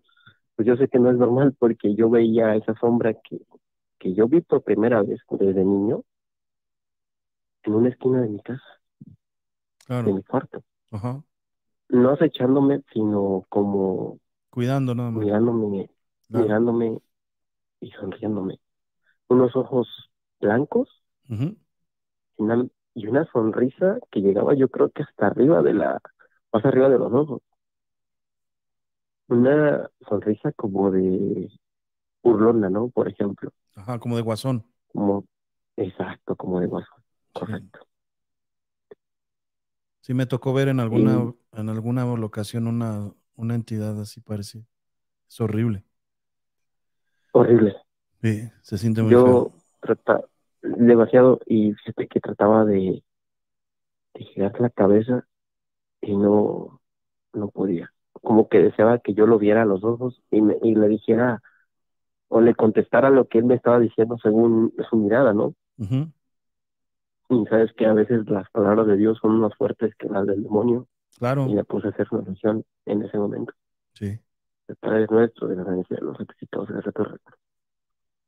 O sea, todo. Y de repente pestañeó dos veces y desaparece la sombra. Y vuelve otra vez la luz, digamos, del mini split que son los húmedos. Ujú. Otra vez la luz blanca. Llevo como siete días sin poder dormir. Este, esa sombra la veo de noche, mayormente de noche. Voy al mar, voy al malecón Ujú. Y entre las- lo más oscuro, digamos, del donde yo estoy, ahí está, esa persona. o ese ente o esa eh, sombra abso- absolutamente negra que ni el foco le genera una sombra. Claro, sí, esas son. Es como si estuviera un brillo, un brillo eh, Negro. perfecto. Se ve negro, negro, negro. Ajá. Y ahí estaba una que yo, yo creo que fue la principal a, a esto. Es que este, desde niño yo iba a un rancho que está en Galeana, en Tabasco, así se llama Galeana Segunda Sección, a visitar a mi bisabuelo. Pues digamos que mi bisabuelo percibía todo el rollo. Pero de, de ahí en esa casona vieja siempre me tocó ver un perro negro. Un perro negro que yo veía, su hija veía y él veía. Y yo cada vez que quería ingresar a la cocina, no podía. ¿Por qué? No lo sé. Simplemente mi, mi bisabuelo me decía, no te va a morder, no va a pasar nada, no te va a pasar nada, hijo. Tranquilo. Y yo, no es que quiero entrar, no es que no, para allá no, no puedes entrar. Ya más grandecito lo entenderás. Yo lo entendí y dije, bueno, mi bisabuelo, ¿no? Algo oculta, ese perro siempre está ahí. Yo le comenté esto a mi mamá. Le dije, oye, ¿por qué mi bisabuelo tiene un perro negro? Mm. Como si fuera un Beethoven, pero negro. Ujú, Unos colmillos muy, eh, digamos, como el, el perro que tienes al lado de, de tu calavera blanca. son los colmillos que salían como, como si fuera un, un tigre dientes de sable. Ok. pero en negro. Y unos ojos rojos. Y me decía ella, no, es que tu abuelo no tiene, no tiene perros. Sí, claro. Tenía un perro hace muchos años, pero se le murió. Era una entidad. Pero pues el, yo no tengo ningún perro, ahorita nada más lo que habita es un gato y el gato obviamente es el que se la pasa en la cocina. Pero tú ah, veías, sí tú veías esas entidades. Yo veía, yo sigo viendo esas entidades. Tú, Si no es a mi abuela, es a mi tía o es a otras personas, pero las veo en la calle. muy interesantes ya, este, historias de tu llamada. Yo creo que deberías de, de buscar este, alguien profesional para que te, te guíe. Aquí están diciéndome algo, dice Linda Hernández como Cujo, exactamente Cujo, ahí pues, ah, oye, de veras, te recomiendo el libro de Cujo de Stephen King. Cujo, Cujo, C-U-J. cujo con. J. Déjame ver, déjame ver si lo tengo aquí para que Lo la leer. portada. Lo voy a leer, si me lo recomiendas, lo voy a leer. Y te va otra. He ido muchas a las investigaciones de, de este chico que se llama, que es muy conocido aquí en Veracruz, el Leder Hernández. Ajá. Aquí está. Y el que más me gustó de él, que investigó, fue el de una brujita, el de aquí, eh, que supuestamente era un pariente de cierta persona, ¿no? De, y en uno de los videos, bueno, no es que le demos promoción a este muchacho, ¿no? pero muy buen trabajo que también hace. Tú también eres excelente con tus, con tus, digamos, con tus cosas, Gracias. componentes que nos, nos gusta bastante a todos. Eh, esta niña que se comunica en esa palapa y se hace presencia. De repente escucho otra vez que me llaman Carlos. Fíjate, yo no tengo ni un estabilizador, voy con teléfono, la linterna del teléfono, mis zapatos, y nada más voy a, a ver qué, qué es lo que hay ahí, a saber qué, qué se siente, ¿no? Otra vez. Y esas experiencias, porque las dejé de lado, aunque yo siga viendo y escuchando personas que están animitas, aunque no haya nadie, estén todos durmiendo. Voy y escucho otra vez, escucho a mi abuela, que ya falleció hace siete años. Oye, ¿qué haces acá? Y hablo solo, le digo, no, abuela, pues vengo a ver. Y otra vez tardan como diciéndome, vete, no, no puedes estar aquí, vete, hijo vete, vete, vete, vete, vete a tu casa, duérmete, vete. Eh, Te va a pasar algo malo, eh, vete, no quiero que manejes de noche, vete. Huye, vete, corre. Y mi tía, escucho la voz de mi tía que me dice, vete, Car- Carlos, ¿qué haces acá? Vete. No puedes estar aquí, vete, vete, vete, tú vete. dije, bueno, ya estoy loco, creo, ¿no? Eh, empiezo a escuchar, esto es como lo que hace una bruja, ¿no? Las risas macabras, esas de, ja, ja, ja. Lo que no te quieres ir, me dice, alguna, no sé, no sé si es la bruja, no, sé, no te quieres ir, o por qué estás aquí, por qué tanto me buscas, por qué tanto me buscas tú. Y yo con, digamos, con el nudo en la garganta, eh, pregunto, ¿tú quién eres? Y se ríe. No había nadie, se escuchaban más las olas del mar, la brisa como que paró. ¿Ya te olvidaste de mí? Ya te, ya te vi, ya nos vimos varias veces y aún no decides qué es lo que quieres. No, lo que pasa es que este, tú tienes el- la capacidad para ver estas personas, pero mientras tú no trabajes esta capacidad, vas a seguir acumulando en tu vida historias de estas. Necesitas trabajarlo. Necesitas trabajarlo Bastante.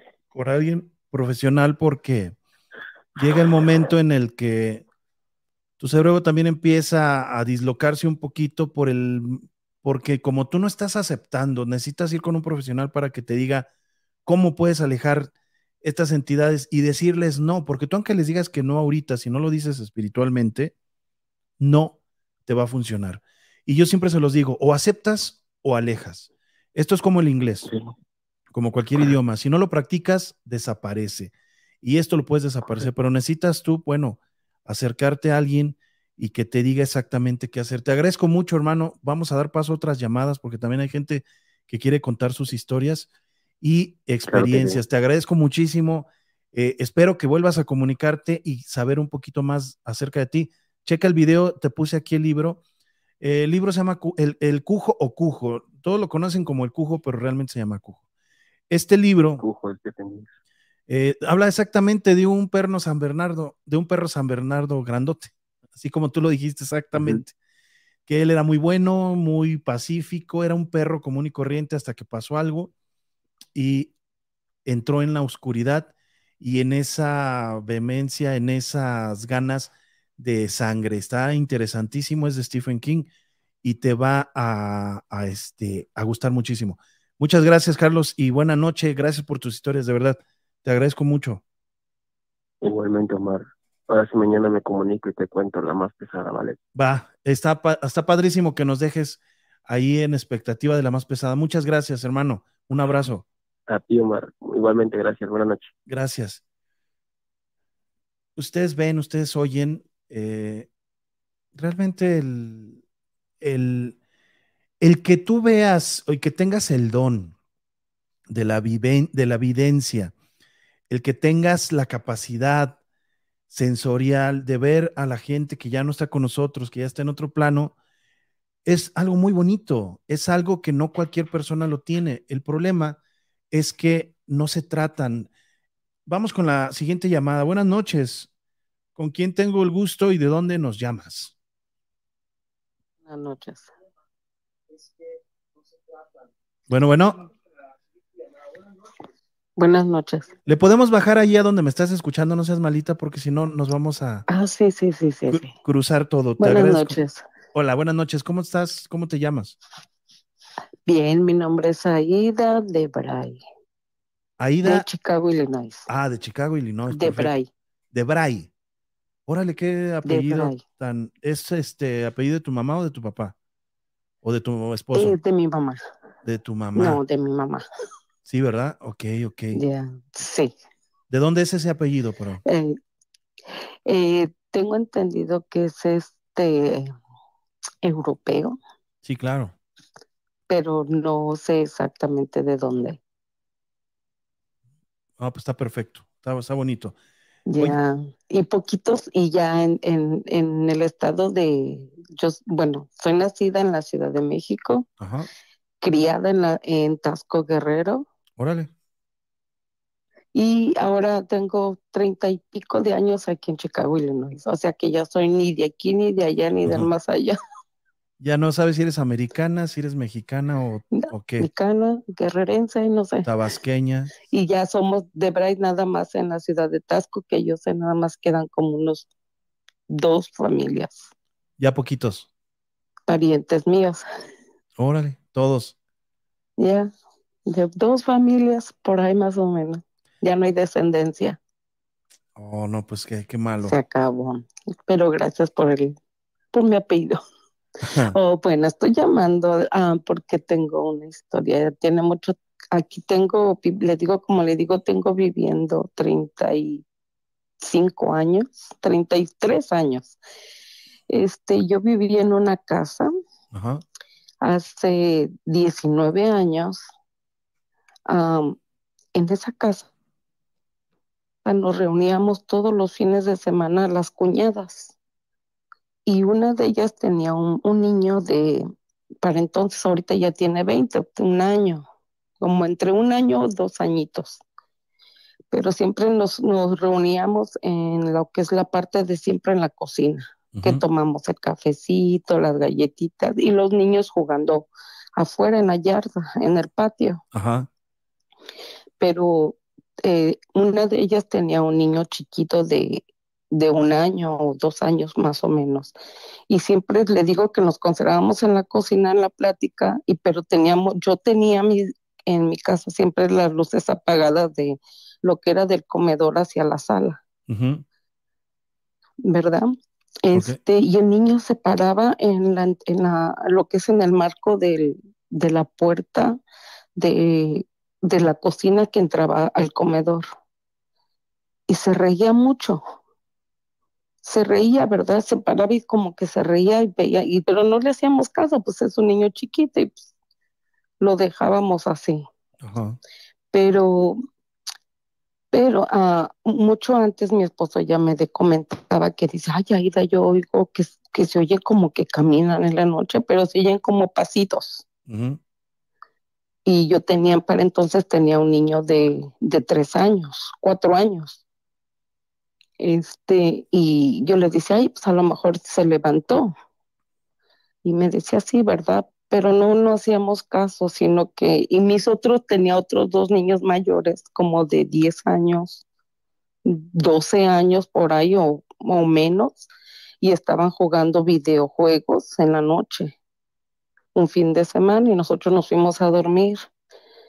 Y este, al otro día, ellos se levantaron y me platicaron que en la madrugada ellos habían oído que se abrió, se abrieron las llaves de lavamanos del baño Ok. y que fueron a ver, que fueron a ver pues que quién estaba en el baño porque se oía que tiraba mucha agua y que cerraron la llave y se echaron a correr a su cuarto y se fueron y se, se acostaron a dormir. Eso fue lo que ellos platicaron. Ajá. Después le digo que mi esposo decía que oía patitas de, de niños que corrían, los, las, los caminaditos de los niños. Y luego también platicaba mi esposo que veía en la mañana, como él trabajaba de turno de la noche, y pues dormía de día. Este, y pues yo me iba en la mañana, toda la mañana con mis niños, lo- los llevaba a la escuela porque yo también trabajaba de voluntaria en la escuela de ellos. Y yo me iba con ellos a la escuela, o sea que en la casa no se quedaban niños, porque el más chiquito pues iba a pre-kinder y yo lo llevaba a la escuela. Y una vez él me dijo que llegué a las, llegaba siempre a las 12 del día y me dijo, Aida, ¿no llevaste el niño a la escuela? Le dije, sí. Dice, no lo llevaste, dice, porque estaba aquí, acosta, aquí en el piso, a un lado mío, jugando los carritos. Órale. Yo le dije, no. Le dije, no. Le dije, es más, le digo, viene hasta con el uniforme, venimos de la escuela. Me dice, ay, no me digas. Le digo, sí, es en serio. Nos fuimos a la escuela, venimos llegando. Y se quedó así.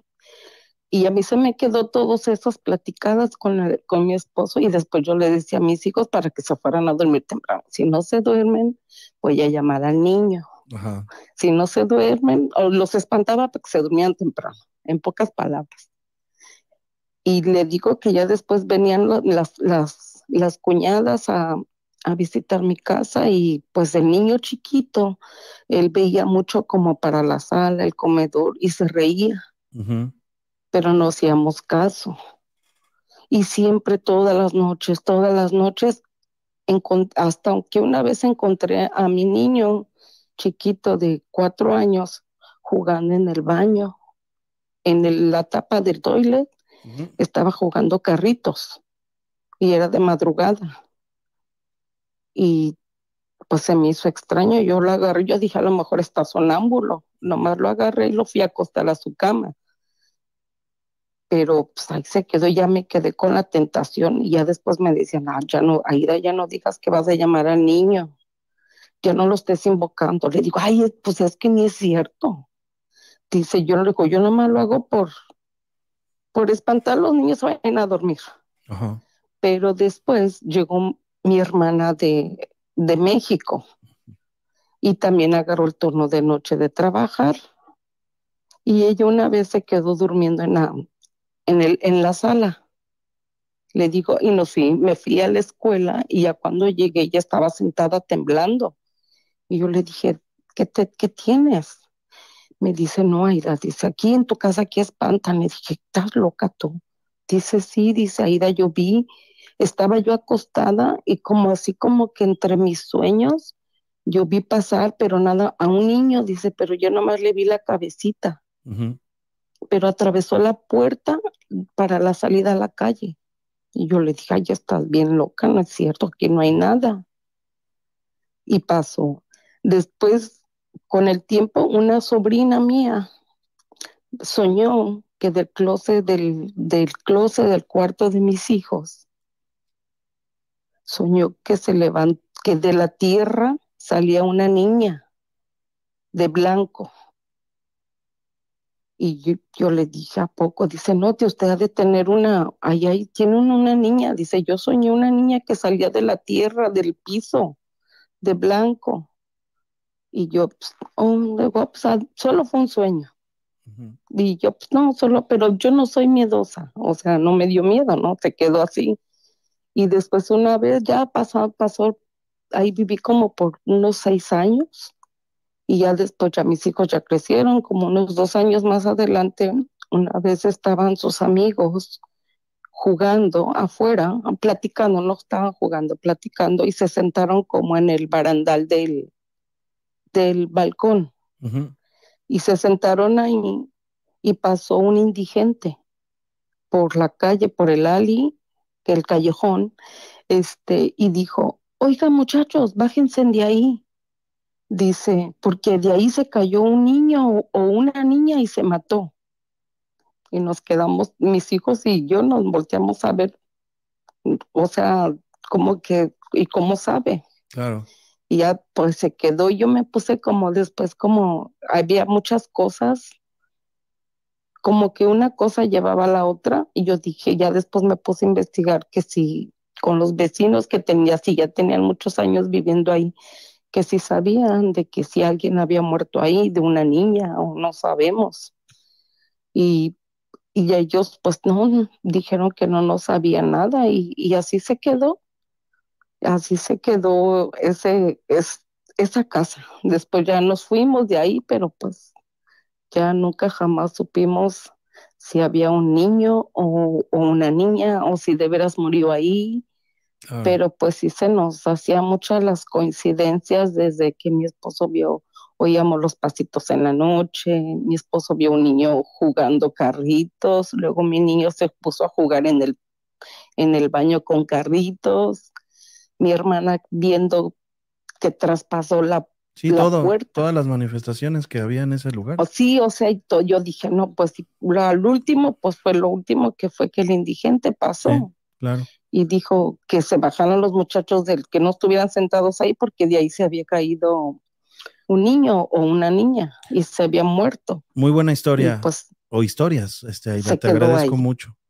Te agradezco mucho. gracias por Eso, escucharme y felicidades por su programa. ¿Sabías que en Estados Unidos, eh, si te rentan o te venden una casa, por ley, te tienen que decir si está embrujada? Si tú Pues hubieras, no sabíamos, pero tú hubieras demandado en ese fíjese que le momento. voy a platicar algo. Ajá. Le voy a platicar. Mi hija compró una casa hace cinco años, seis años.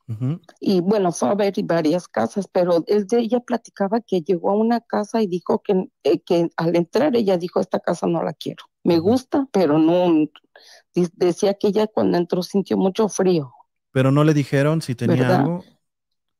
No, no le dijeron, pero en, en la casa que compró, donde vive ahora, cuando la remodelaron, ella subió al ático, que es el al último cuarto de hasta hasta arriba, donde Sí, donde está el Pues sí, techo lo ya. último, el techo, exacto. Y dice que encontró una soga colgada, Wow. una soga, pero dice que no, que no le da miedo. Y esa casa no le da miedo, pero el cuarto donde encontró esa soga siempre está muy frío. A pesar de estar muy en el frío, techo. Bueno, Chicago es, a pesar de que está en el techo. Chicago es Ya, sí, es una recámara, pero no, no está habitada. Pero está frío ese cuarto. Y yo le dije, ay, no, le dije, ay, ya, mm, pues voy a bendecir esa casa o, ay, yo que tú ya me hubiera ido. Pero dice que no le tiene miedo a esa casa. Bueno, No, o sea, no, es no, fuerte ella. Ah, no, sí, es muy fuerte. Eh, sí, es tiene un carácter horrible. Hasta yo le tengo miedo, le pongo la cruz. Muchas gracias, Aida. Gracias por tu llamada desde Sí, Chicago. también podía contarle algo más A ver. y a ver si usted me podría ayudar con un, no fue, yo siento, todo, eh, mi esposo dice que fue un sueño, pero yo digo que no fue un sueño Ajá. porque yo no, ese día yo no estaba dormida, eso me pasó hace como un año y medio, dos años, Ajá. estaba yo durmiendo y este, y nada más de repente, como de repente, o sea, yo oía el ruido de los carros acá afuera en la calle, era, ya era como las dos y media, tres de la mañana o más tarde puede. Este, oía los carros, fuera verano, oía los carros, o sea, que pasaban, oía ruido, música, pero mi- yo no estaba durmiendo, pero no podía abrir los ojos tampoco. Y de repente yo sentí que alguien se me subió, alguien se me subió muy pesado, porque sentí que me faltaba el aire. Al momento sentí que me estaban ahorcando, pero era de que yo le hacía, o sea, no podía, o sea, yo quería gritar, pero era, era nada más el, Sí. porque me estaban, me estaban asfixiando.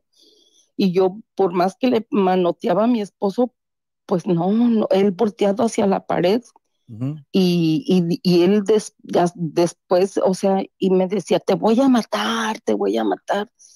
Y en mi mente yo, por- pues yo quería gritar, pero yo sentía que yo nada más hacía el, me- o sea, que me de asfixiarme. Y en mi mente fue que le grité, hijo de tu perdón, Sí. hijo de tal por cual, este, pues vamos a ver quién mata a quién, ¿verdad?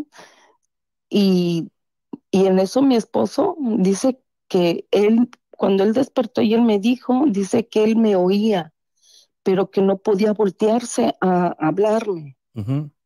Y yo, y yo este, cuando yo, dice que cuando él se volteó como que dio un manotazo y dice que vio como una, una sombra que salió como por la ventana, una sombra grandota. Y yo lo vi, porque yo abrí mis ojos y era un hombre grande. La cara no se la vi, no se la vi. Pero sí era un, un hombre grande, muy- lo sentía muy pesado y me levanté. Lo que yo lo hice, lo primero que levantarme fue meterme al baño y revisarme el cuello. Mi cuello, porque pues es que yo le dije es que me estaban ahorcando, o sea, me estaban ahorcando, ¿Y si tenías marcas? pero solamente como un- de un lado, pero una cosa nada más era como si me hubiera apretado con un dedo. Nada más era como una marca roja, pero sí como si me hubiera puchado con un dedo, Esos no son, como este, un chupetón, eso no. Esos son muy comunes, son entidades que hay en muchos lados, ¿eh? Posiblemente estado de paso, pero no te matan, pero sí te meten un susto tremendo. Y son los causantes de que se te sube el muerto, exactamente.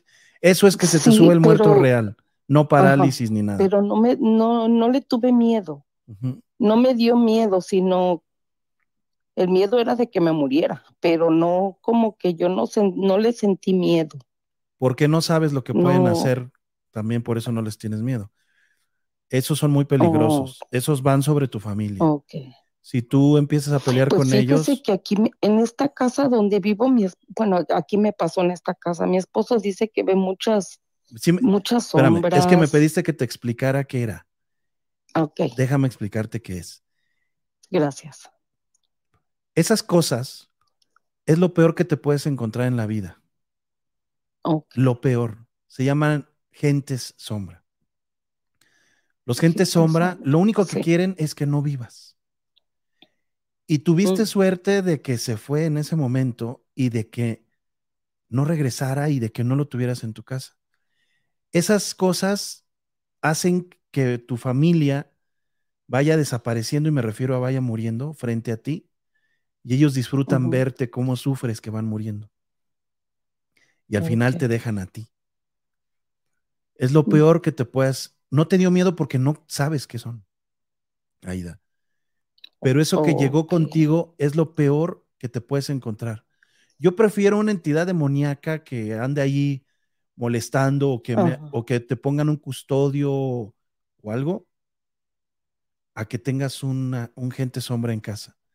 Enfermedades las peores, plagas. Olores, desastre, No, todo. Y no se va únicamente a tu casa. Normalmente, si estás en una, eh, en un blog, por ejemplo, allá en Estados Unidos, en una cuadra, en, un- en una manzana, En la manzana. agarran varias casas y empiezan a morir los Oh. padres de familia, los hijos, las mamás. Es horrible, Aida.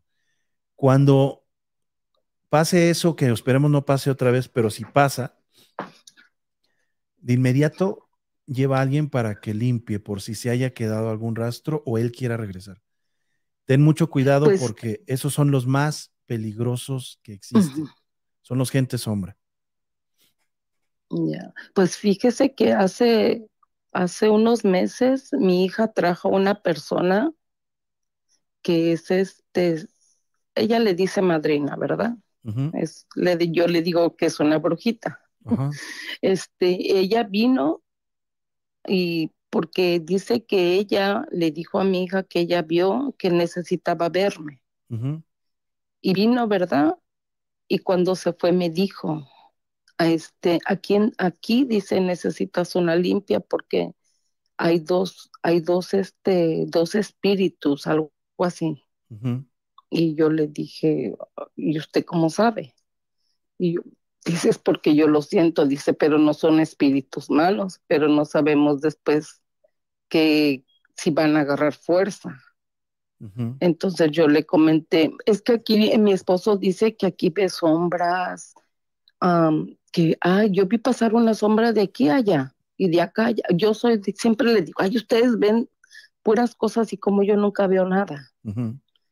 Y mis hijos me han dicho, mamá, pues que no estabas, no estaba sentada en la sala y estás aquí en el cuarto. Le dije, yo en la sala, no, yo estoy en mi cuarto. Mamá, te acabamos de ver, estaba, estaba sentada ahí en la sala. Le dije, no, estoy en mi cua- estoy aquí acostada. Claro.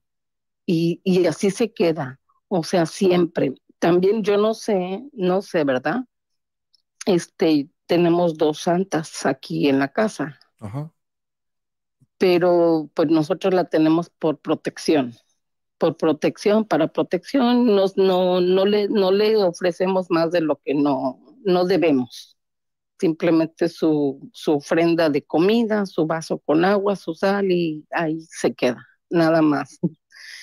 Te le digo, pero No tiene pues nada que ver. tampoco no, no, No, no tiene nada no, que ver. ajá, yo pienso que no tiene nada que ver. Eh, Lo tuyo es una religión Porque, y los otros son eh, manifestaciones sobrenaturales que tiene la casa y entidades que están ahí. No tiene absolutamente nada que ver.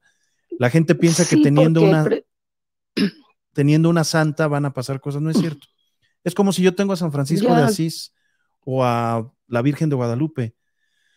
no Sí, va a manifestarse. tengo. Claro, no, no, no, no hay ningún problema. Oye, te agradezco mucho eh, tu llamada. Este, necesitamos también, la gente quiere también llamar, Aida, y te agradezco de verdad, está muy Sí. interesante y muy buena tu historia, sí. tus historias. Le voy a hacer, la- espero un- otro día, tener otro día de descanso y, desca- y hacerle otra llamada porque le tengo otras dos historias que no sé también cómo, o sea, me quedo día seis por cos- cosas que pasan aquí, pero muchas gracias por No, gracias a ti, Aida. Buenas noches. y felicidades, Sí, felicidades por su programa. Lo Gra- veo desde que estaba con, que salía hacia las exploraciones con Paco y el Lick. ah, ok, muchas gracias. Gracias, Aida.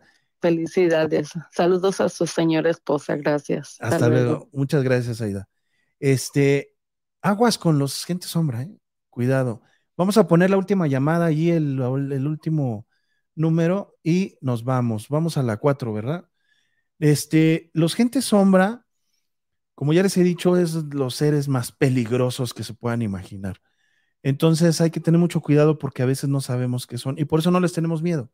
Y contestando rápido a lo de César, no sé si todavía esté por aquí, no es malo tener cenizas dentro de, una, de un hogar. Nada más háganse.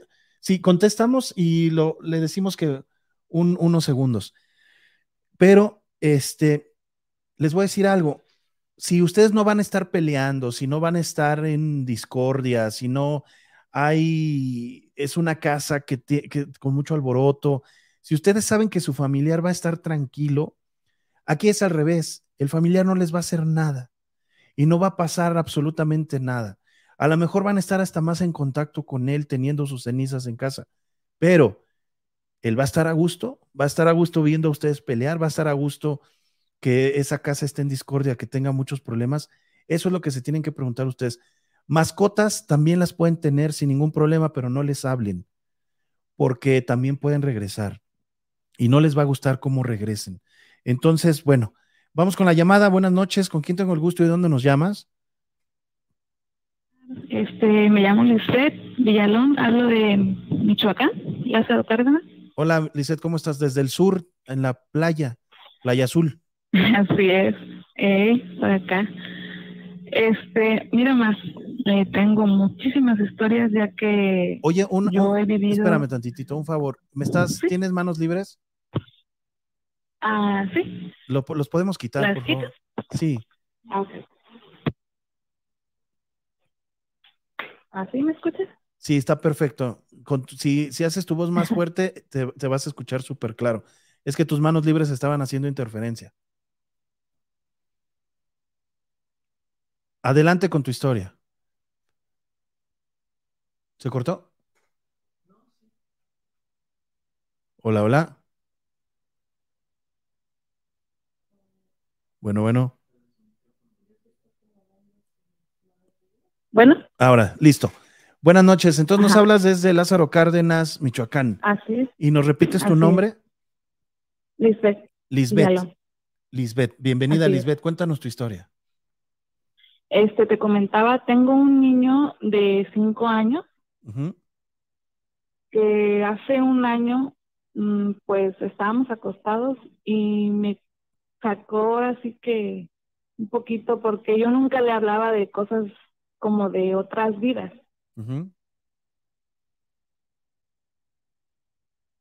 ¿Sabes que tenemos problemas allí con la llamada? ¿Sí?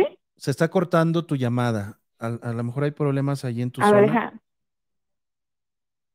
¿Ahí se escucha? Sí, listo. Ah, ok. Ajá. Tengo un niño de cinco años que me comentó, oye mamá, dice, este, lo que pasa que a mí no me gusta esta casa. Le digo, ¿por qué no te gusta? Y me dice, lo que pasa que sí, yo vivía en una casa de dos pisos, eh, yo tenía un- una mamá, un- dos hermanos, y le dije, ajá, ¿de qué edades? Y me dijo, uno de siete años y una bebé. Y me empezó a decir que este, o sea, me sacó de onda porque pues yo nunca le había tocado esos temas. Claro. Y me dijo, me dijo, este, y no me gusta esta casa, me quiero regresar a mi casa. Le dije, ¿y dónde vivías tú?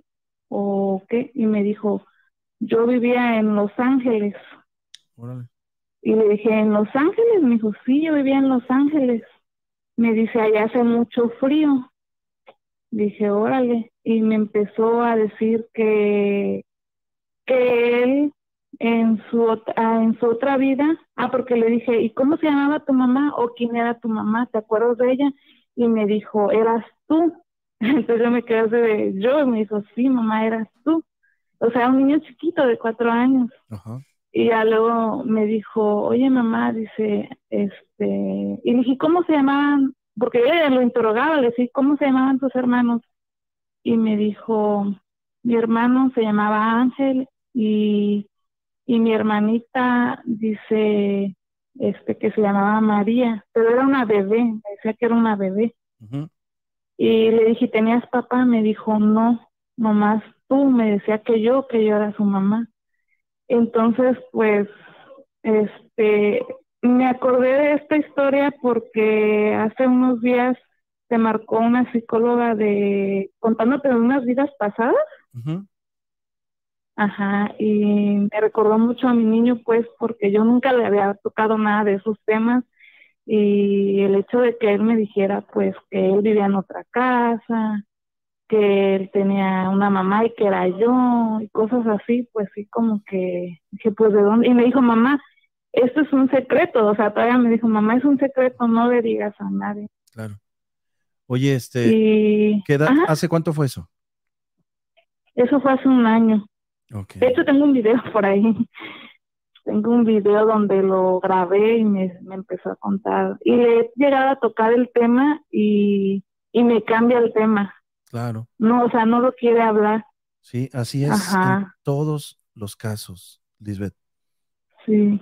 Así es. Oye, Así es. este, ¿te puedo, me puedes contar? No, no, no quiero contarte o no te voy a contar, no puedo contarte. Es una ley, una ley universal muy extraña, pero existe. Ahora me extraña Los Ángeles, ¿en qué temporada? Porque Los Ángeles es caliente. También en ¿Es México, caliente? ah, claro, allí en Ajá. México, aquí en México también existen Los Ángeles y es un lugar muy frío Ajá. que está en el estado de México y colindando con Hidalgo. Pues me imagino que en una, en una temporada, una, en un tiempo muy antiguo, porque él me llegó a decir, porque dije, ¿cómo era tu casa? Y me dijo, era una casa de dos pisos, tenía muchos cuartos, pero muchos. Le dije, ¿cuántos son muchos? Me dijo, muchísimos, mamá, dice, muchos cuartos. Dice, yo tenía mi cuarto, mi cuarto mío, dice, y yo tenía aparte un cuarto donde tenía este cositas así como para jugar, pues dice, ajá, y que era una casa grandísima. Quiero pensar que como un castillo o algo así, no sé. Ah, y, me dijo algo, me dijo que él había muerto porque le dije que, que, que, que fue lo que le pasó, pues, Ajá. y me dijo que él había fallecido a la edad de nueve años. De nueve años, que porque este eh, él recuerda que como que disparos, dice que él recuerda disparos y que él y su, su otro hermano de siete años corrieron como que habían unas ventanas arriba, no sé, en la azotea, me imagino, y corrieron hacia arriba y se pararon en las orillitas y cayeron, o sea, cayeron de, de una planta alta. Ajá, y que fue así como él recuerda que murió. Y le dije, y, y este, y le digo, ¿y qué viste después? Y me dijo, después, dice, recuerdo que vi una luz y te vi a ti. Oye, Ajá, oye, Lisbeth, mande. si yo te prometiera que voy a cubrir la voz y voy a cubrir todo rastro de que de algún tipo de identificación de, de tu video para que sepan quiénes son o que, o sea, tú nos, nos facilitarías ese video si yo te prometiera que al momento de publicarlo, ese video no supieras quién es, ni de dónde, ni qué, voz y todo cambiado. Mm. Sé que Sí. es, dif- es difícil, ¿no? Pero Es que estaría Ajá. padrísimo ver cómo Sí. contesta un re- reencarnado, un Ajá. renacido. Y que Sí, nos, porque pues yo le pregunto, ajá. y que nos ¿Cuánto dura ese video aproximadamente? Mm, pues no recuerdo muy bien, pero de hecho fueron dos. Haz de cuenta que lo grabé en uno y, y de repente me dijo, ya, ya, ya, ya no quiero, ya no quiero. Dije, ya no me quieres contar nada. Me dijo, no, no, no, no. Le y ya yo le empecé a decir, le dije, oye, papi, le dije, pero si tú regresas a esa casa que tú dices, ya no me vas a volver a ver a mí. Y me dijo, no, no, no, no, ya no quiero esa casa, dice, me quedo contigo, así me dijo. Y después, otra vez, me, al otro día fue cuando me volvió a sacar el tema y lo volví a grabar. O sea, son dos videos. Ahorita que termine este el programa, si tú nos haces el honor de mandarnos un WhatsApp, te mandamos Ajá. un correo y si nos puedes facilitar esos videos, de verdad, tú, bueno, no sé si conozcas mi trabajo, es muy serio y Sí, me, sí, me sí. encantaría mostrarle a las a la familia sin miedo, a los a la audiencia, qué, Sí. qué es o cómo es platicar con un reencarnado con, con la memoria lúcida. Porque después de los seis, siete añitos, ocho añitos ya es muy difícil platicar con ellos y que recuerden, porque ya no recuerdan. Entonces, si tú puedes hacer eso, Lisbeth, y yo voy a, este, tú, me, tú me vas a decir, ¿sabes qué? Quiero que cambies la voz o la voz no la cambies, quiero que, que tapes su cara, eso sí, yo Su carita. Ajá. preferiría tapar la cara y todo rastro, si tú sales en el video, si alguien más sale, todo el rastro se va a tapar Mm. para mostrarle a la familia sin miedo cómo es hablar con un con una persona reencarnada y que tenga esa memoria lúcida aún. Estaría padrísimo. Sí, sí, sí te lo mando, con mucho gusto te lo mandaría. Muchas gracias. Le vamos a mandar un WhatsApp o si no, si no nos mandas un WhatsApp terminando el programa y nos ponemos de acuerdo, ¿va? Sí, sí, sí. Oye, Lisbeth, Ya lo, ajá, dime, dime. no, no, dime tú. Ah, es que tengo, tengo bastantes historias. tengo una con unos extraterrestres y bueno. De, de la edad de ocho años, en la casa de mi abuelita, yo Ajá. estaba acostada en una cama Ajá. y enfrente había una, había una ventana y yo estaba mirando la ventana cuando de repente recuerdo ver una luz, pero quedé como dormida, o no sé, no sé qué pasó, porque solo recuerdo que después de esa luz, este, yo aparezco acostada como sentí frío, eso sí recuerdo. Me imagino que era como una cama de fierro, no sé, pero sentí frío en mi cuerpo Ajá. y solo mire, podía mirar hacia arriba, solo podía ver, no podía moverme, porque intentaba moverme hacia los lados y no podía. Ajá. Y miraba hacia arriba y decía, no sé, mi mente preguntaba, porque no podía uno ni, no podía ni hablar. Decía, pues, ¿dónde estoy o qué? Y de repente, a mi lado, recuerdo ver, ver a, pues, personas de otro mundo se puede decir así, extraterrestres. Este, y recuerdo que entre ellos hablaban, pero con la mente. Yo, yo los escuchaba, pero no movían su boca, sino, me imagino que Mentalmente. era con la mente. Ajá. Claro. Entonces, al yo ver eso, yo les empecé a preguntar que qué me estaban haciendo. ¿Qué me hacen? Les decía yo, igual con mi mente, porque pues no podía hablar, que qué me hacían. Y solo me decían, no tengas miedo. Y era todo lo que me decían, no tengas miedo. Y yo quería moverme, pero pues no podía, mi cuerpo estaba inmóvil. Entonces, recuerdo que me voltearon boca abajo y en la parte de, de atrás de mi cuello, este, recuerdo sentir como cuando te mueven, no me dolía, pero sentía como que algo me estaban haciendo ahí. Y de repente me vuelven a voltear boca arriba y me vuelvo a quedar dormida. Y al momento de quedarme dormida fue cuando yo ya, este, como que desperté, pero desperté como, como que me faltaba el aire, pero yo ya estaba en la casa, en mi cama, pues ya estaba en mi cama. Y recuerdo que me desperté muy, muy asustada, prendí la luz y empecé a sudar, sudar y sudar y sudar y vómito y vómito y vómito y vómito. Y no hallaban qué tenía y me llevaron rápido al doctor. Y el doctor igual no hallaba qué, qué era pues. Y según hicieron estudios estaba bien y todo pero mi presión sí estaba muy muy baja. Yo tenía ocho años recuerdo tenía mi presión muy baja y fría estaba totalmente fría no sé si fue una experiencia Ajá. o fue un, un sueño, no creo, porque pues yo me acababa de acomodar en mi cama cuando pasó eso. Oye, Lisbeth, ¿qué Sí. edad tienes ahorita? Mande. Ahorita tengo 32 años Ah, o sea, ya y tiene es la ratito. primera vez que contesto. Sí, Sí, ya tiene ratito que es la pasó primera. esto. Sí, ya, ya tiene.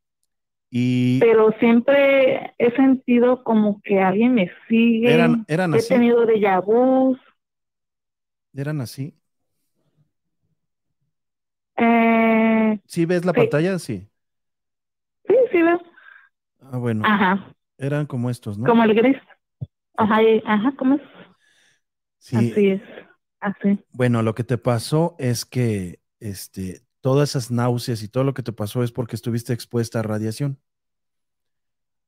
Oh, Entonces, eh, los médicos, si ahorita es difícil saber si alguien llega con radiación, tú llegas a un hospital y no tienes un, no tienen un dispositivo para medir radiación, a menos que el hospital tenga alguna especialidad o algo. Pero este, no hay forma.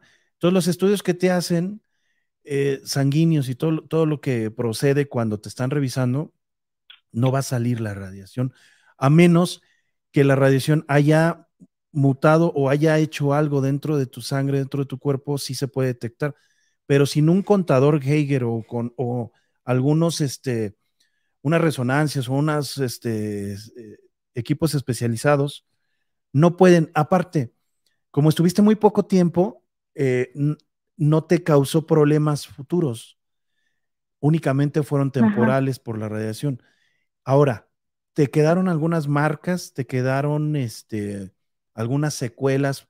Por ejemplo, quemaduras en el cuerpo, vasos, vasos reventados del cuerpo como si te hubiera subido mucho la presión, marcas, este, mayugones, al- o de plano activas eh, sensores en, en, en los, en los centros comerciales, no sé, algo que te haya pasado, o puntitos, así que veas que puntitos que están, no sé, desde dos hasta seis puntitos, que estén así muy alineados como si te hubieran picado, ¿no? Pues sí me ha llegado a pasar a veces en los sensores de las tiendas, nada más. Mm, igual cuando toco algo metal, como que de repente me da como Un shock. un... Ajá, sí. Sí, ¿Con qué mano te pasa es. siempre? con la derecha, Ah, pues hay que hacer un, pues una derecha. resonancia ahí a ver qué hay. Una, una este, Sí, radiografía.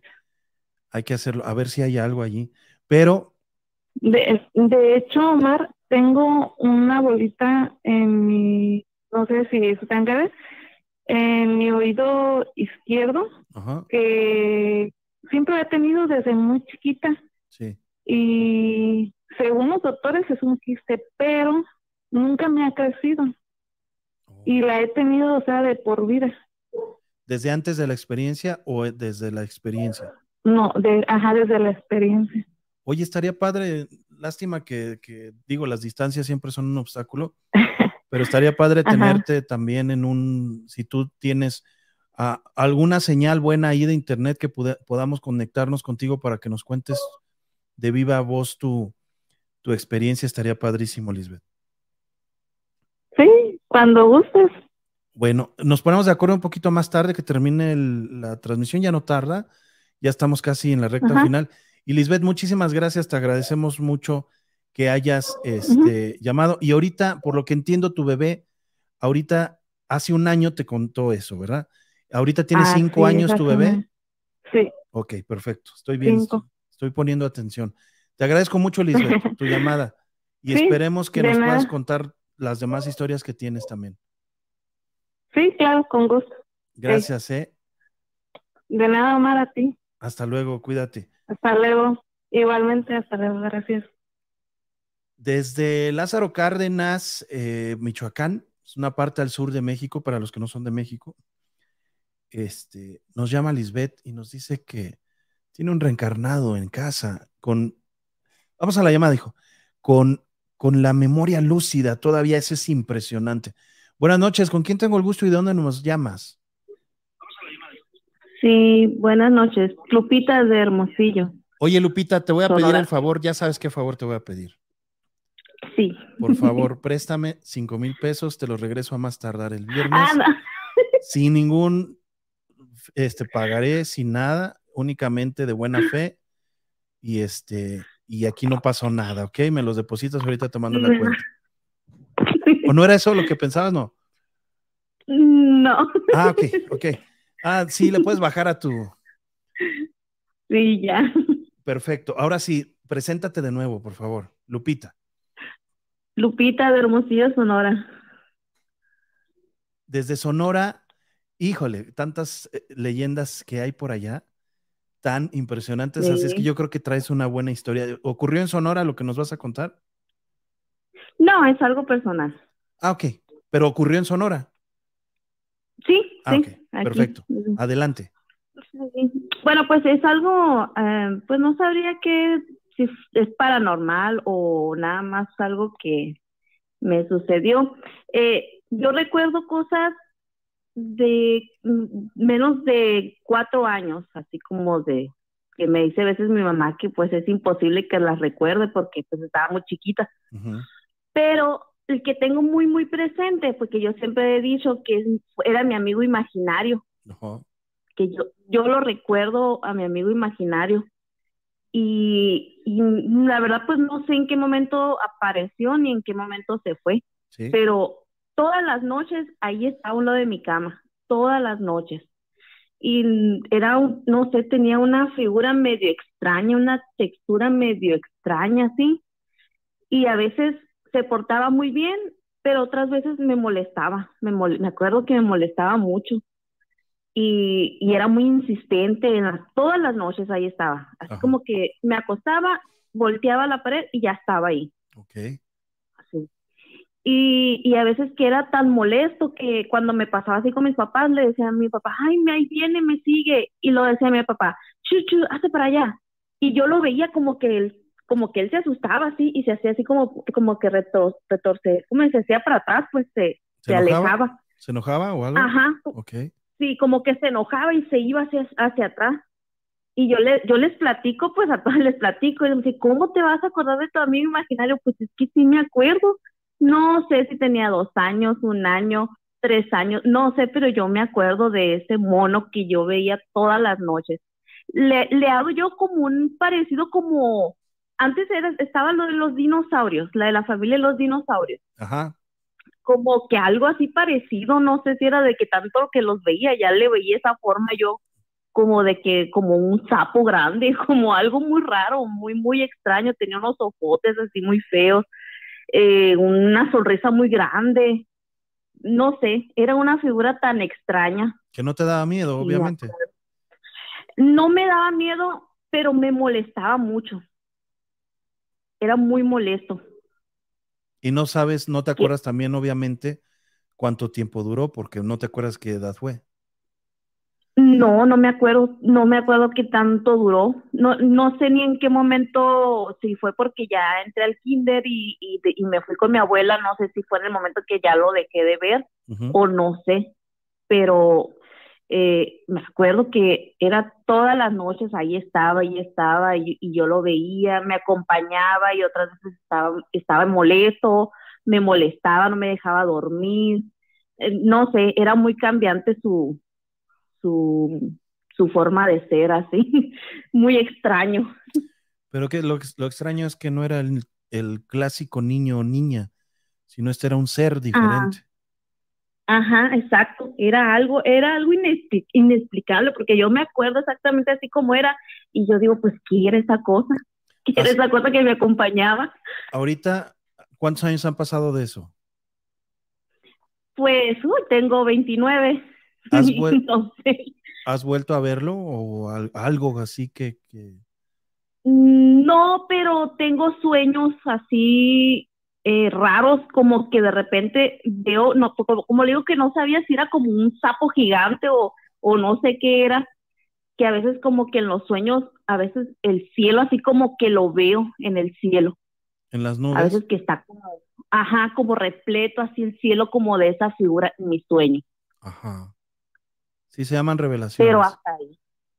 Ajá. Esas revelaciones, eh, y es raro porque esas revelaciones ocurren después de una, eh, de un trabajo, un ejercicio mental que realizamos o que realizan los seres humanos para desprendimiento de cosas cuando tú hiciste una, un- una confesión o hiciste algo, tú volteas hacia, el cielo y se te revelan, se te develan cosas en las nubes, en el cielo. Es, es algo muy bonito, es. Pero que tú los veas así a simple vista también está padre. Quiere decir que tienes una mente muy, muy este, activa espiritualmente. Pero este, eh, por eso te preguntaba si lo volviste a ver, porque si tú lo sigues recordando, es que no solamente lo viste de pequeña, probablemente inconscientemente te ha visitado y tú no te has dado cuenta.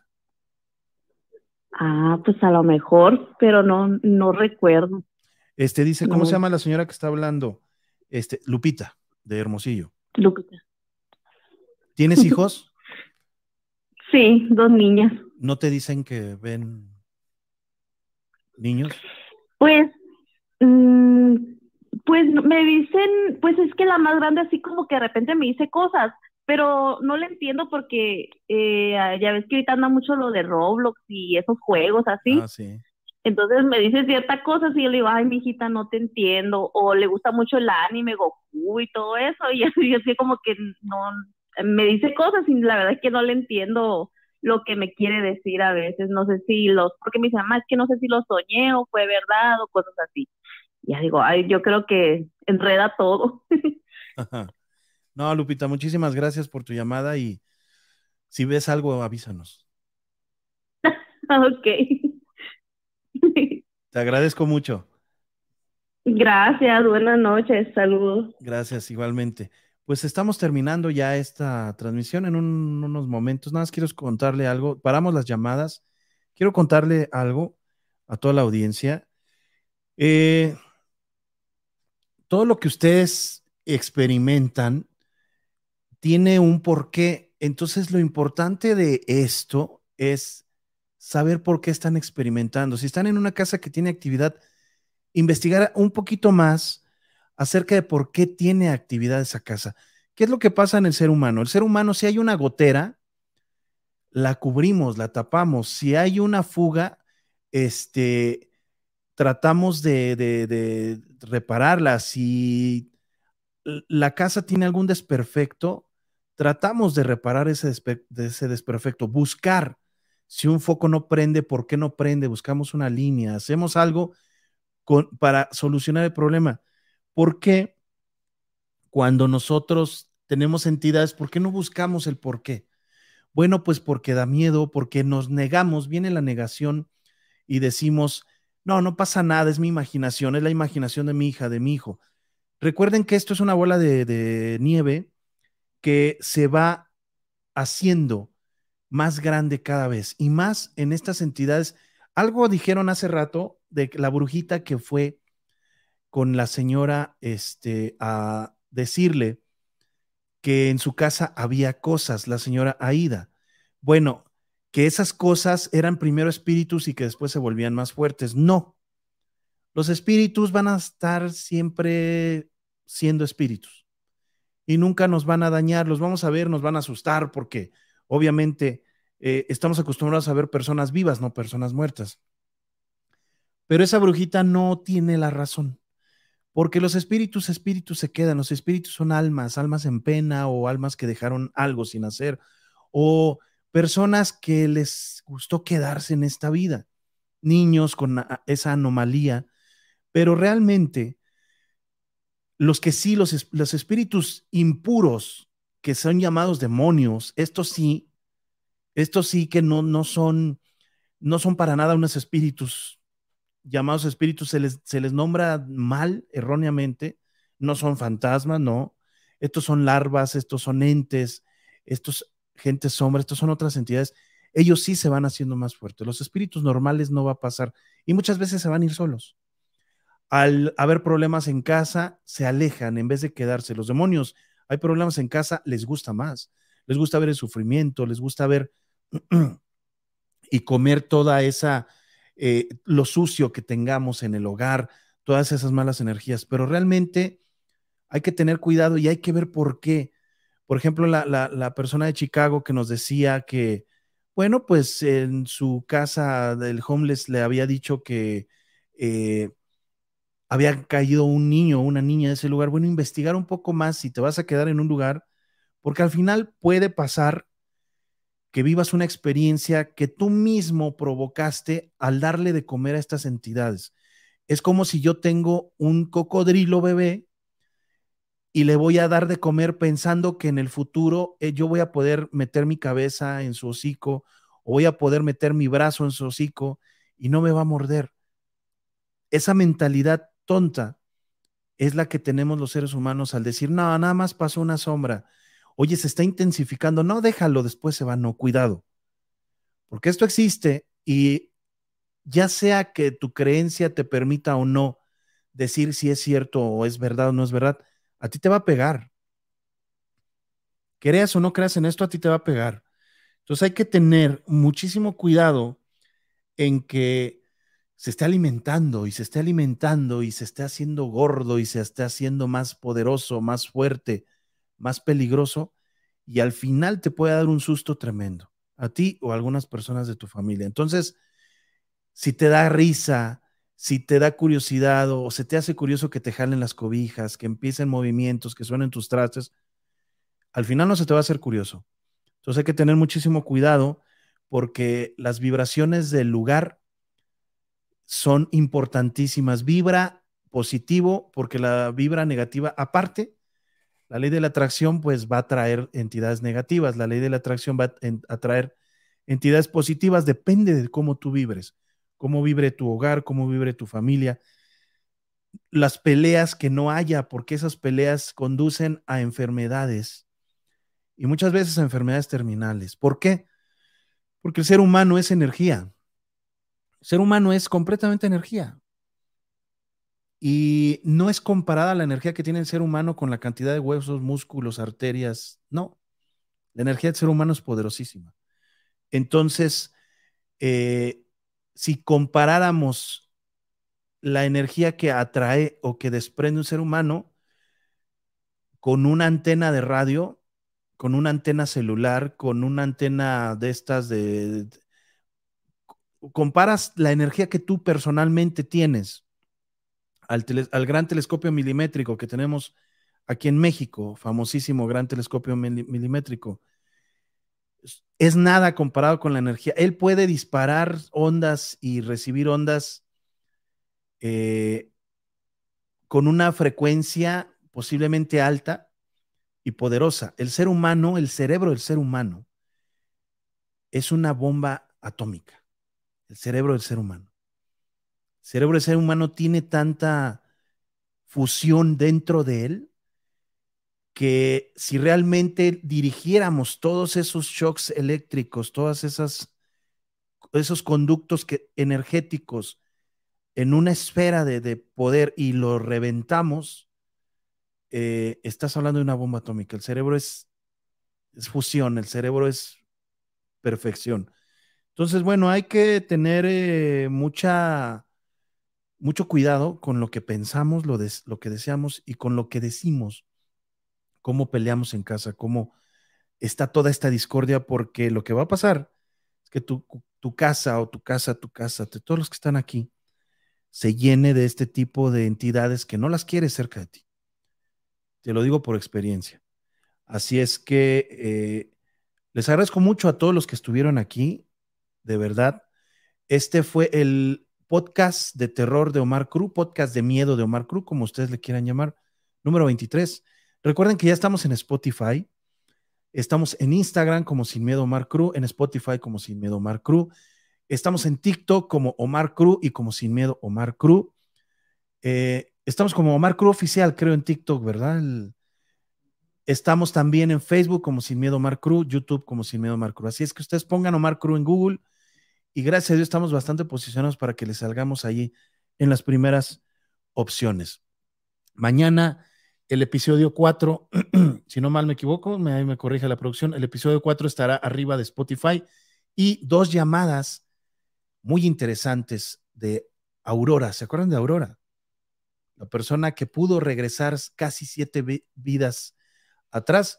Bueno, dos llamadas de ella también van a estar en Spotify a partir de mañana. Vean El Niño del Sótano y próximamente, próximamente, perdón, vamos a tener La Casa de la Niña que les va a impactar mucho. Esas evidencias son reales, las llamadas son completamente reales y esperen también el video que nos va a enviar nuestra amiga eh, de Lázaro Cárdenas, Michoacán, con las preguntas que le hace a su hijo renacido con la mente lúcida aún, aún no ha olvidado. Esperemos que le pueda tomar más videos para conocer un poquito más acerca de este fenómeno e irlo doc- documentando. Yo soy Omar Cruz, en cabina está Magda, está Mau, que les agradezco estén switchando y al pendiente de toda la producción. Muchísimas gracias a todos. Estamos desde la Ciudad de México. Este es uno de los podcasts que deben, deben compartir porque se los va a agradecer la gente que los reciba. Muchísimas gracias a todos. Hasta pronto.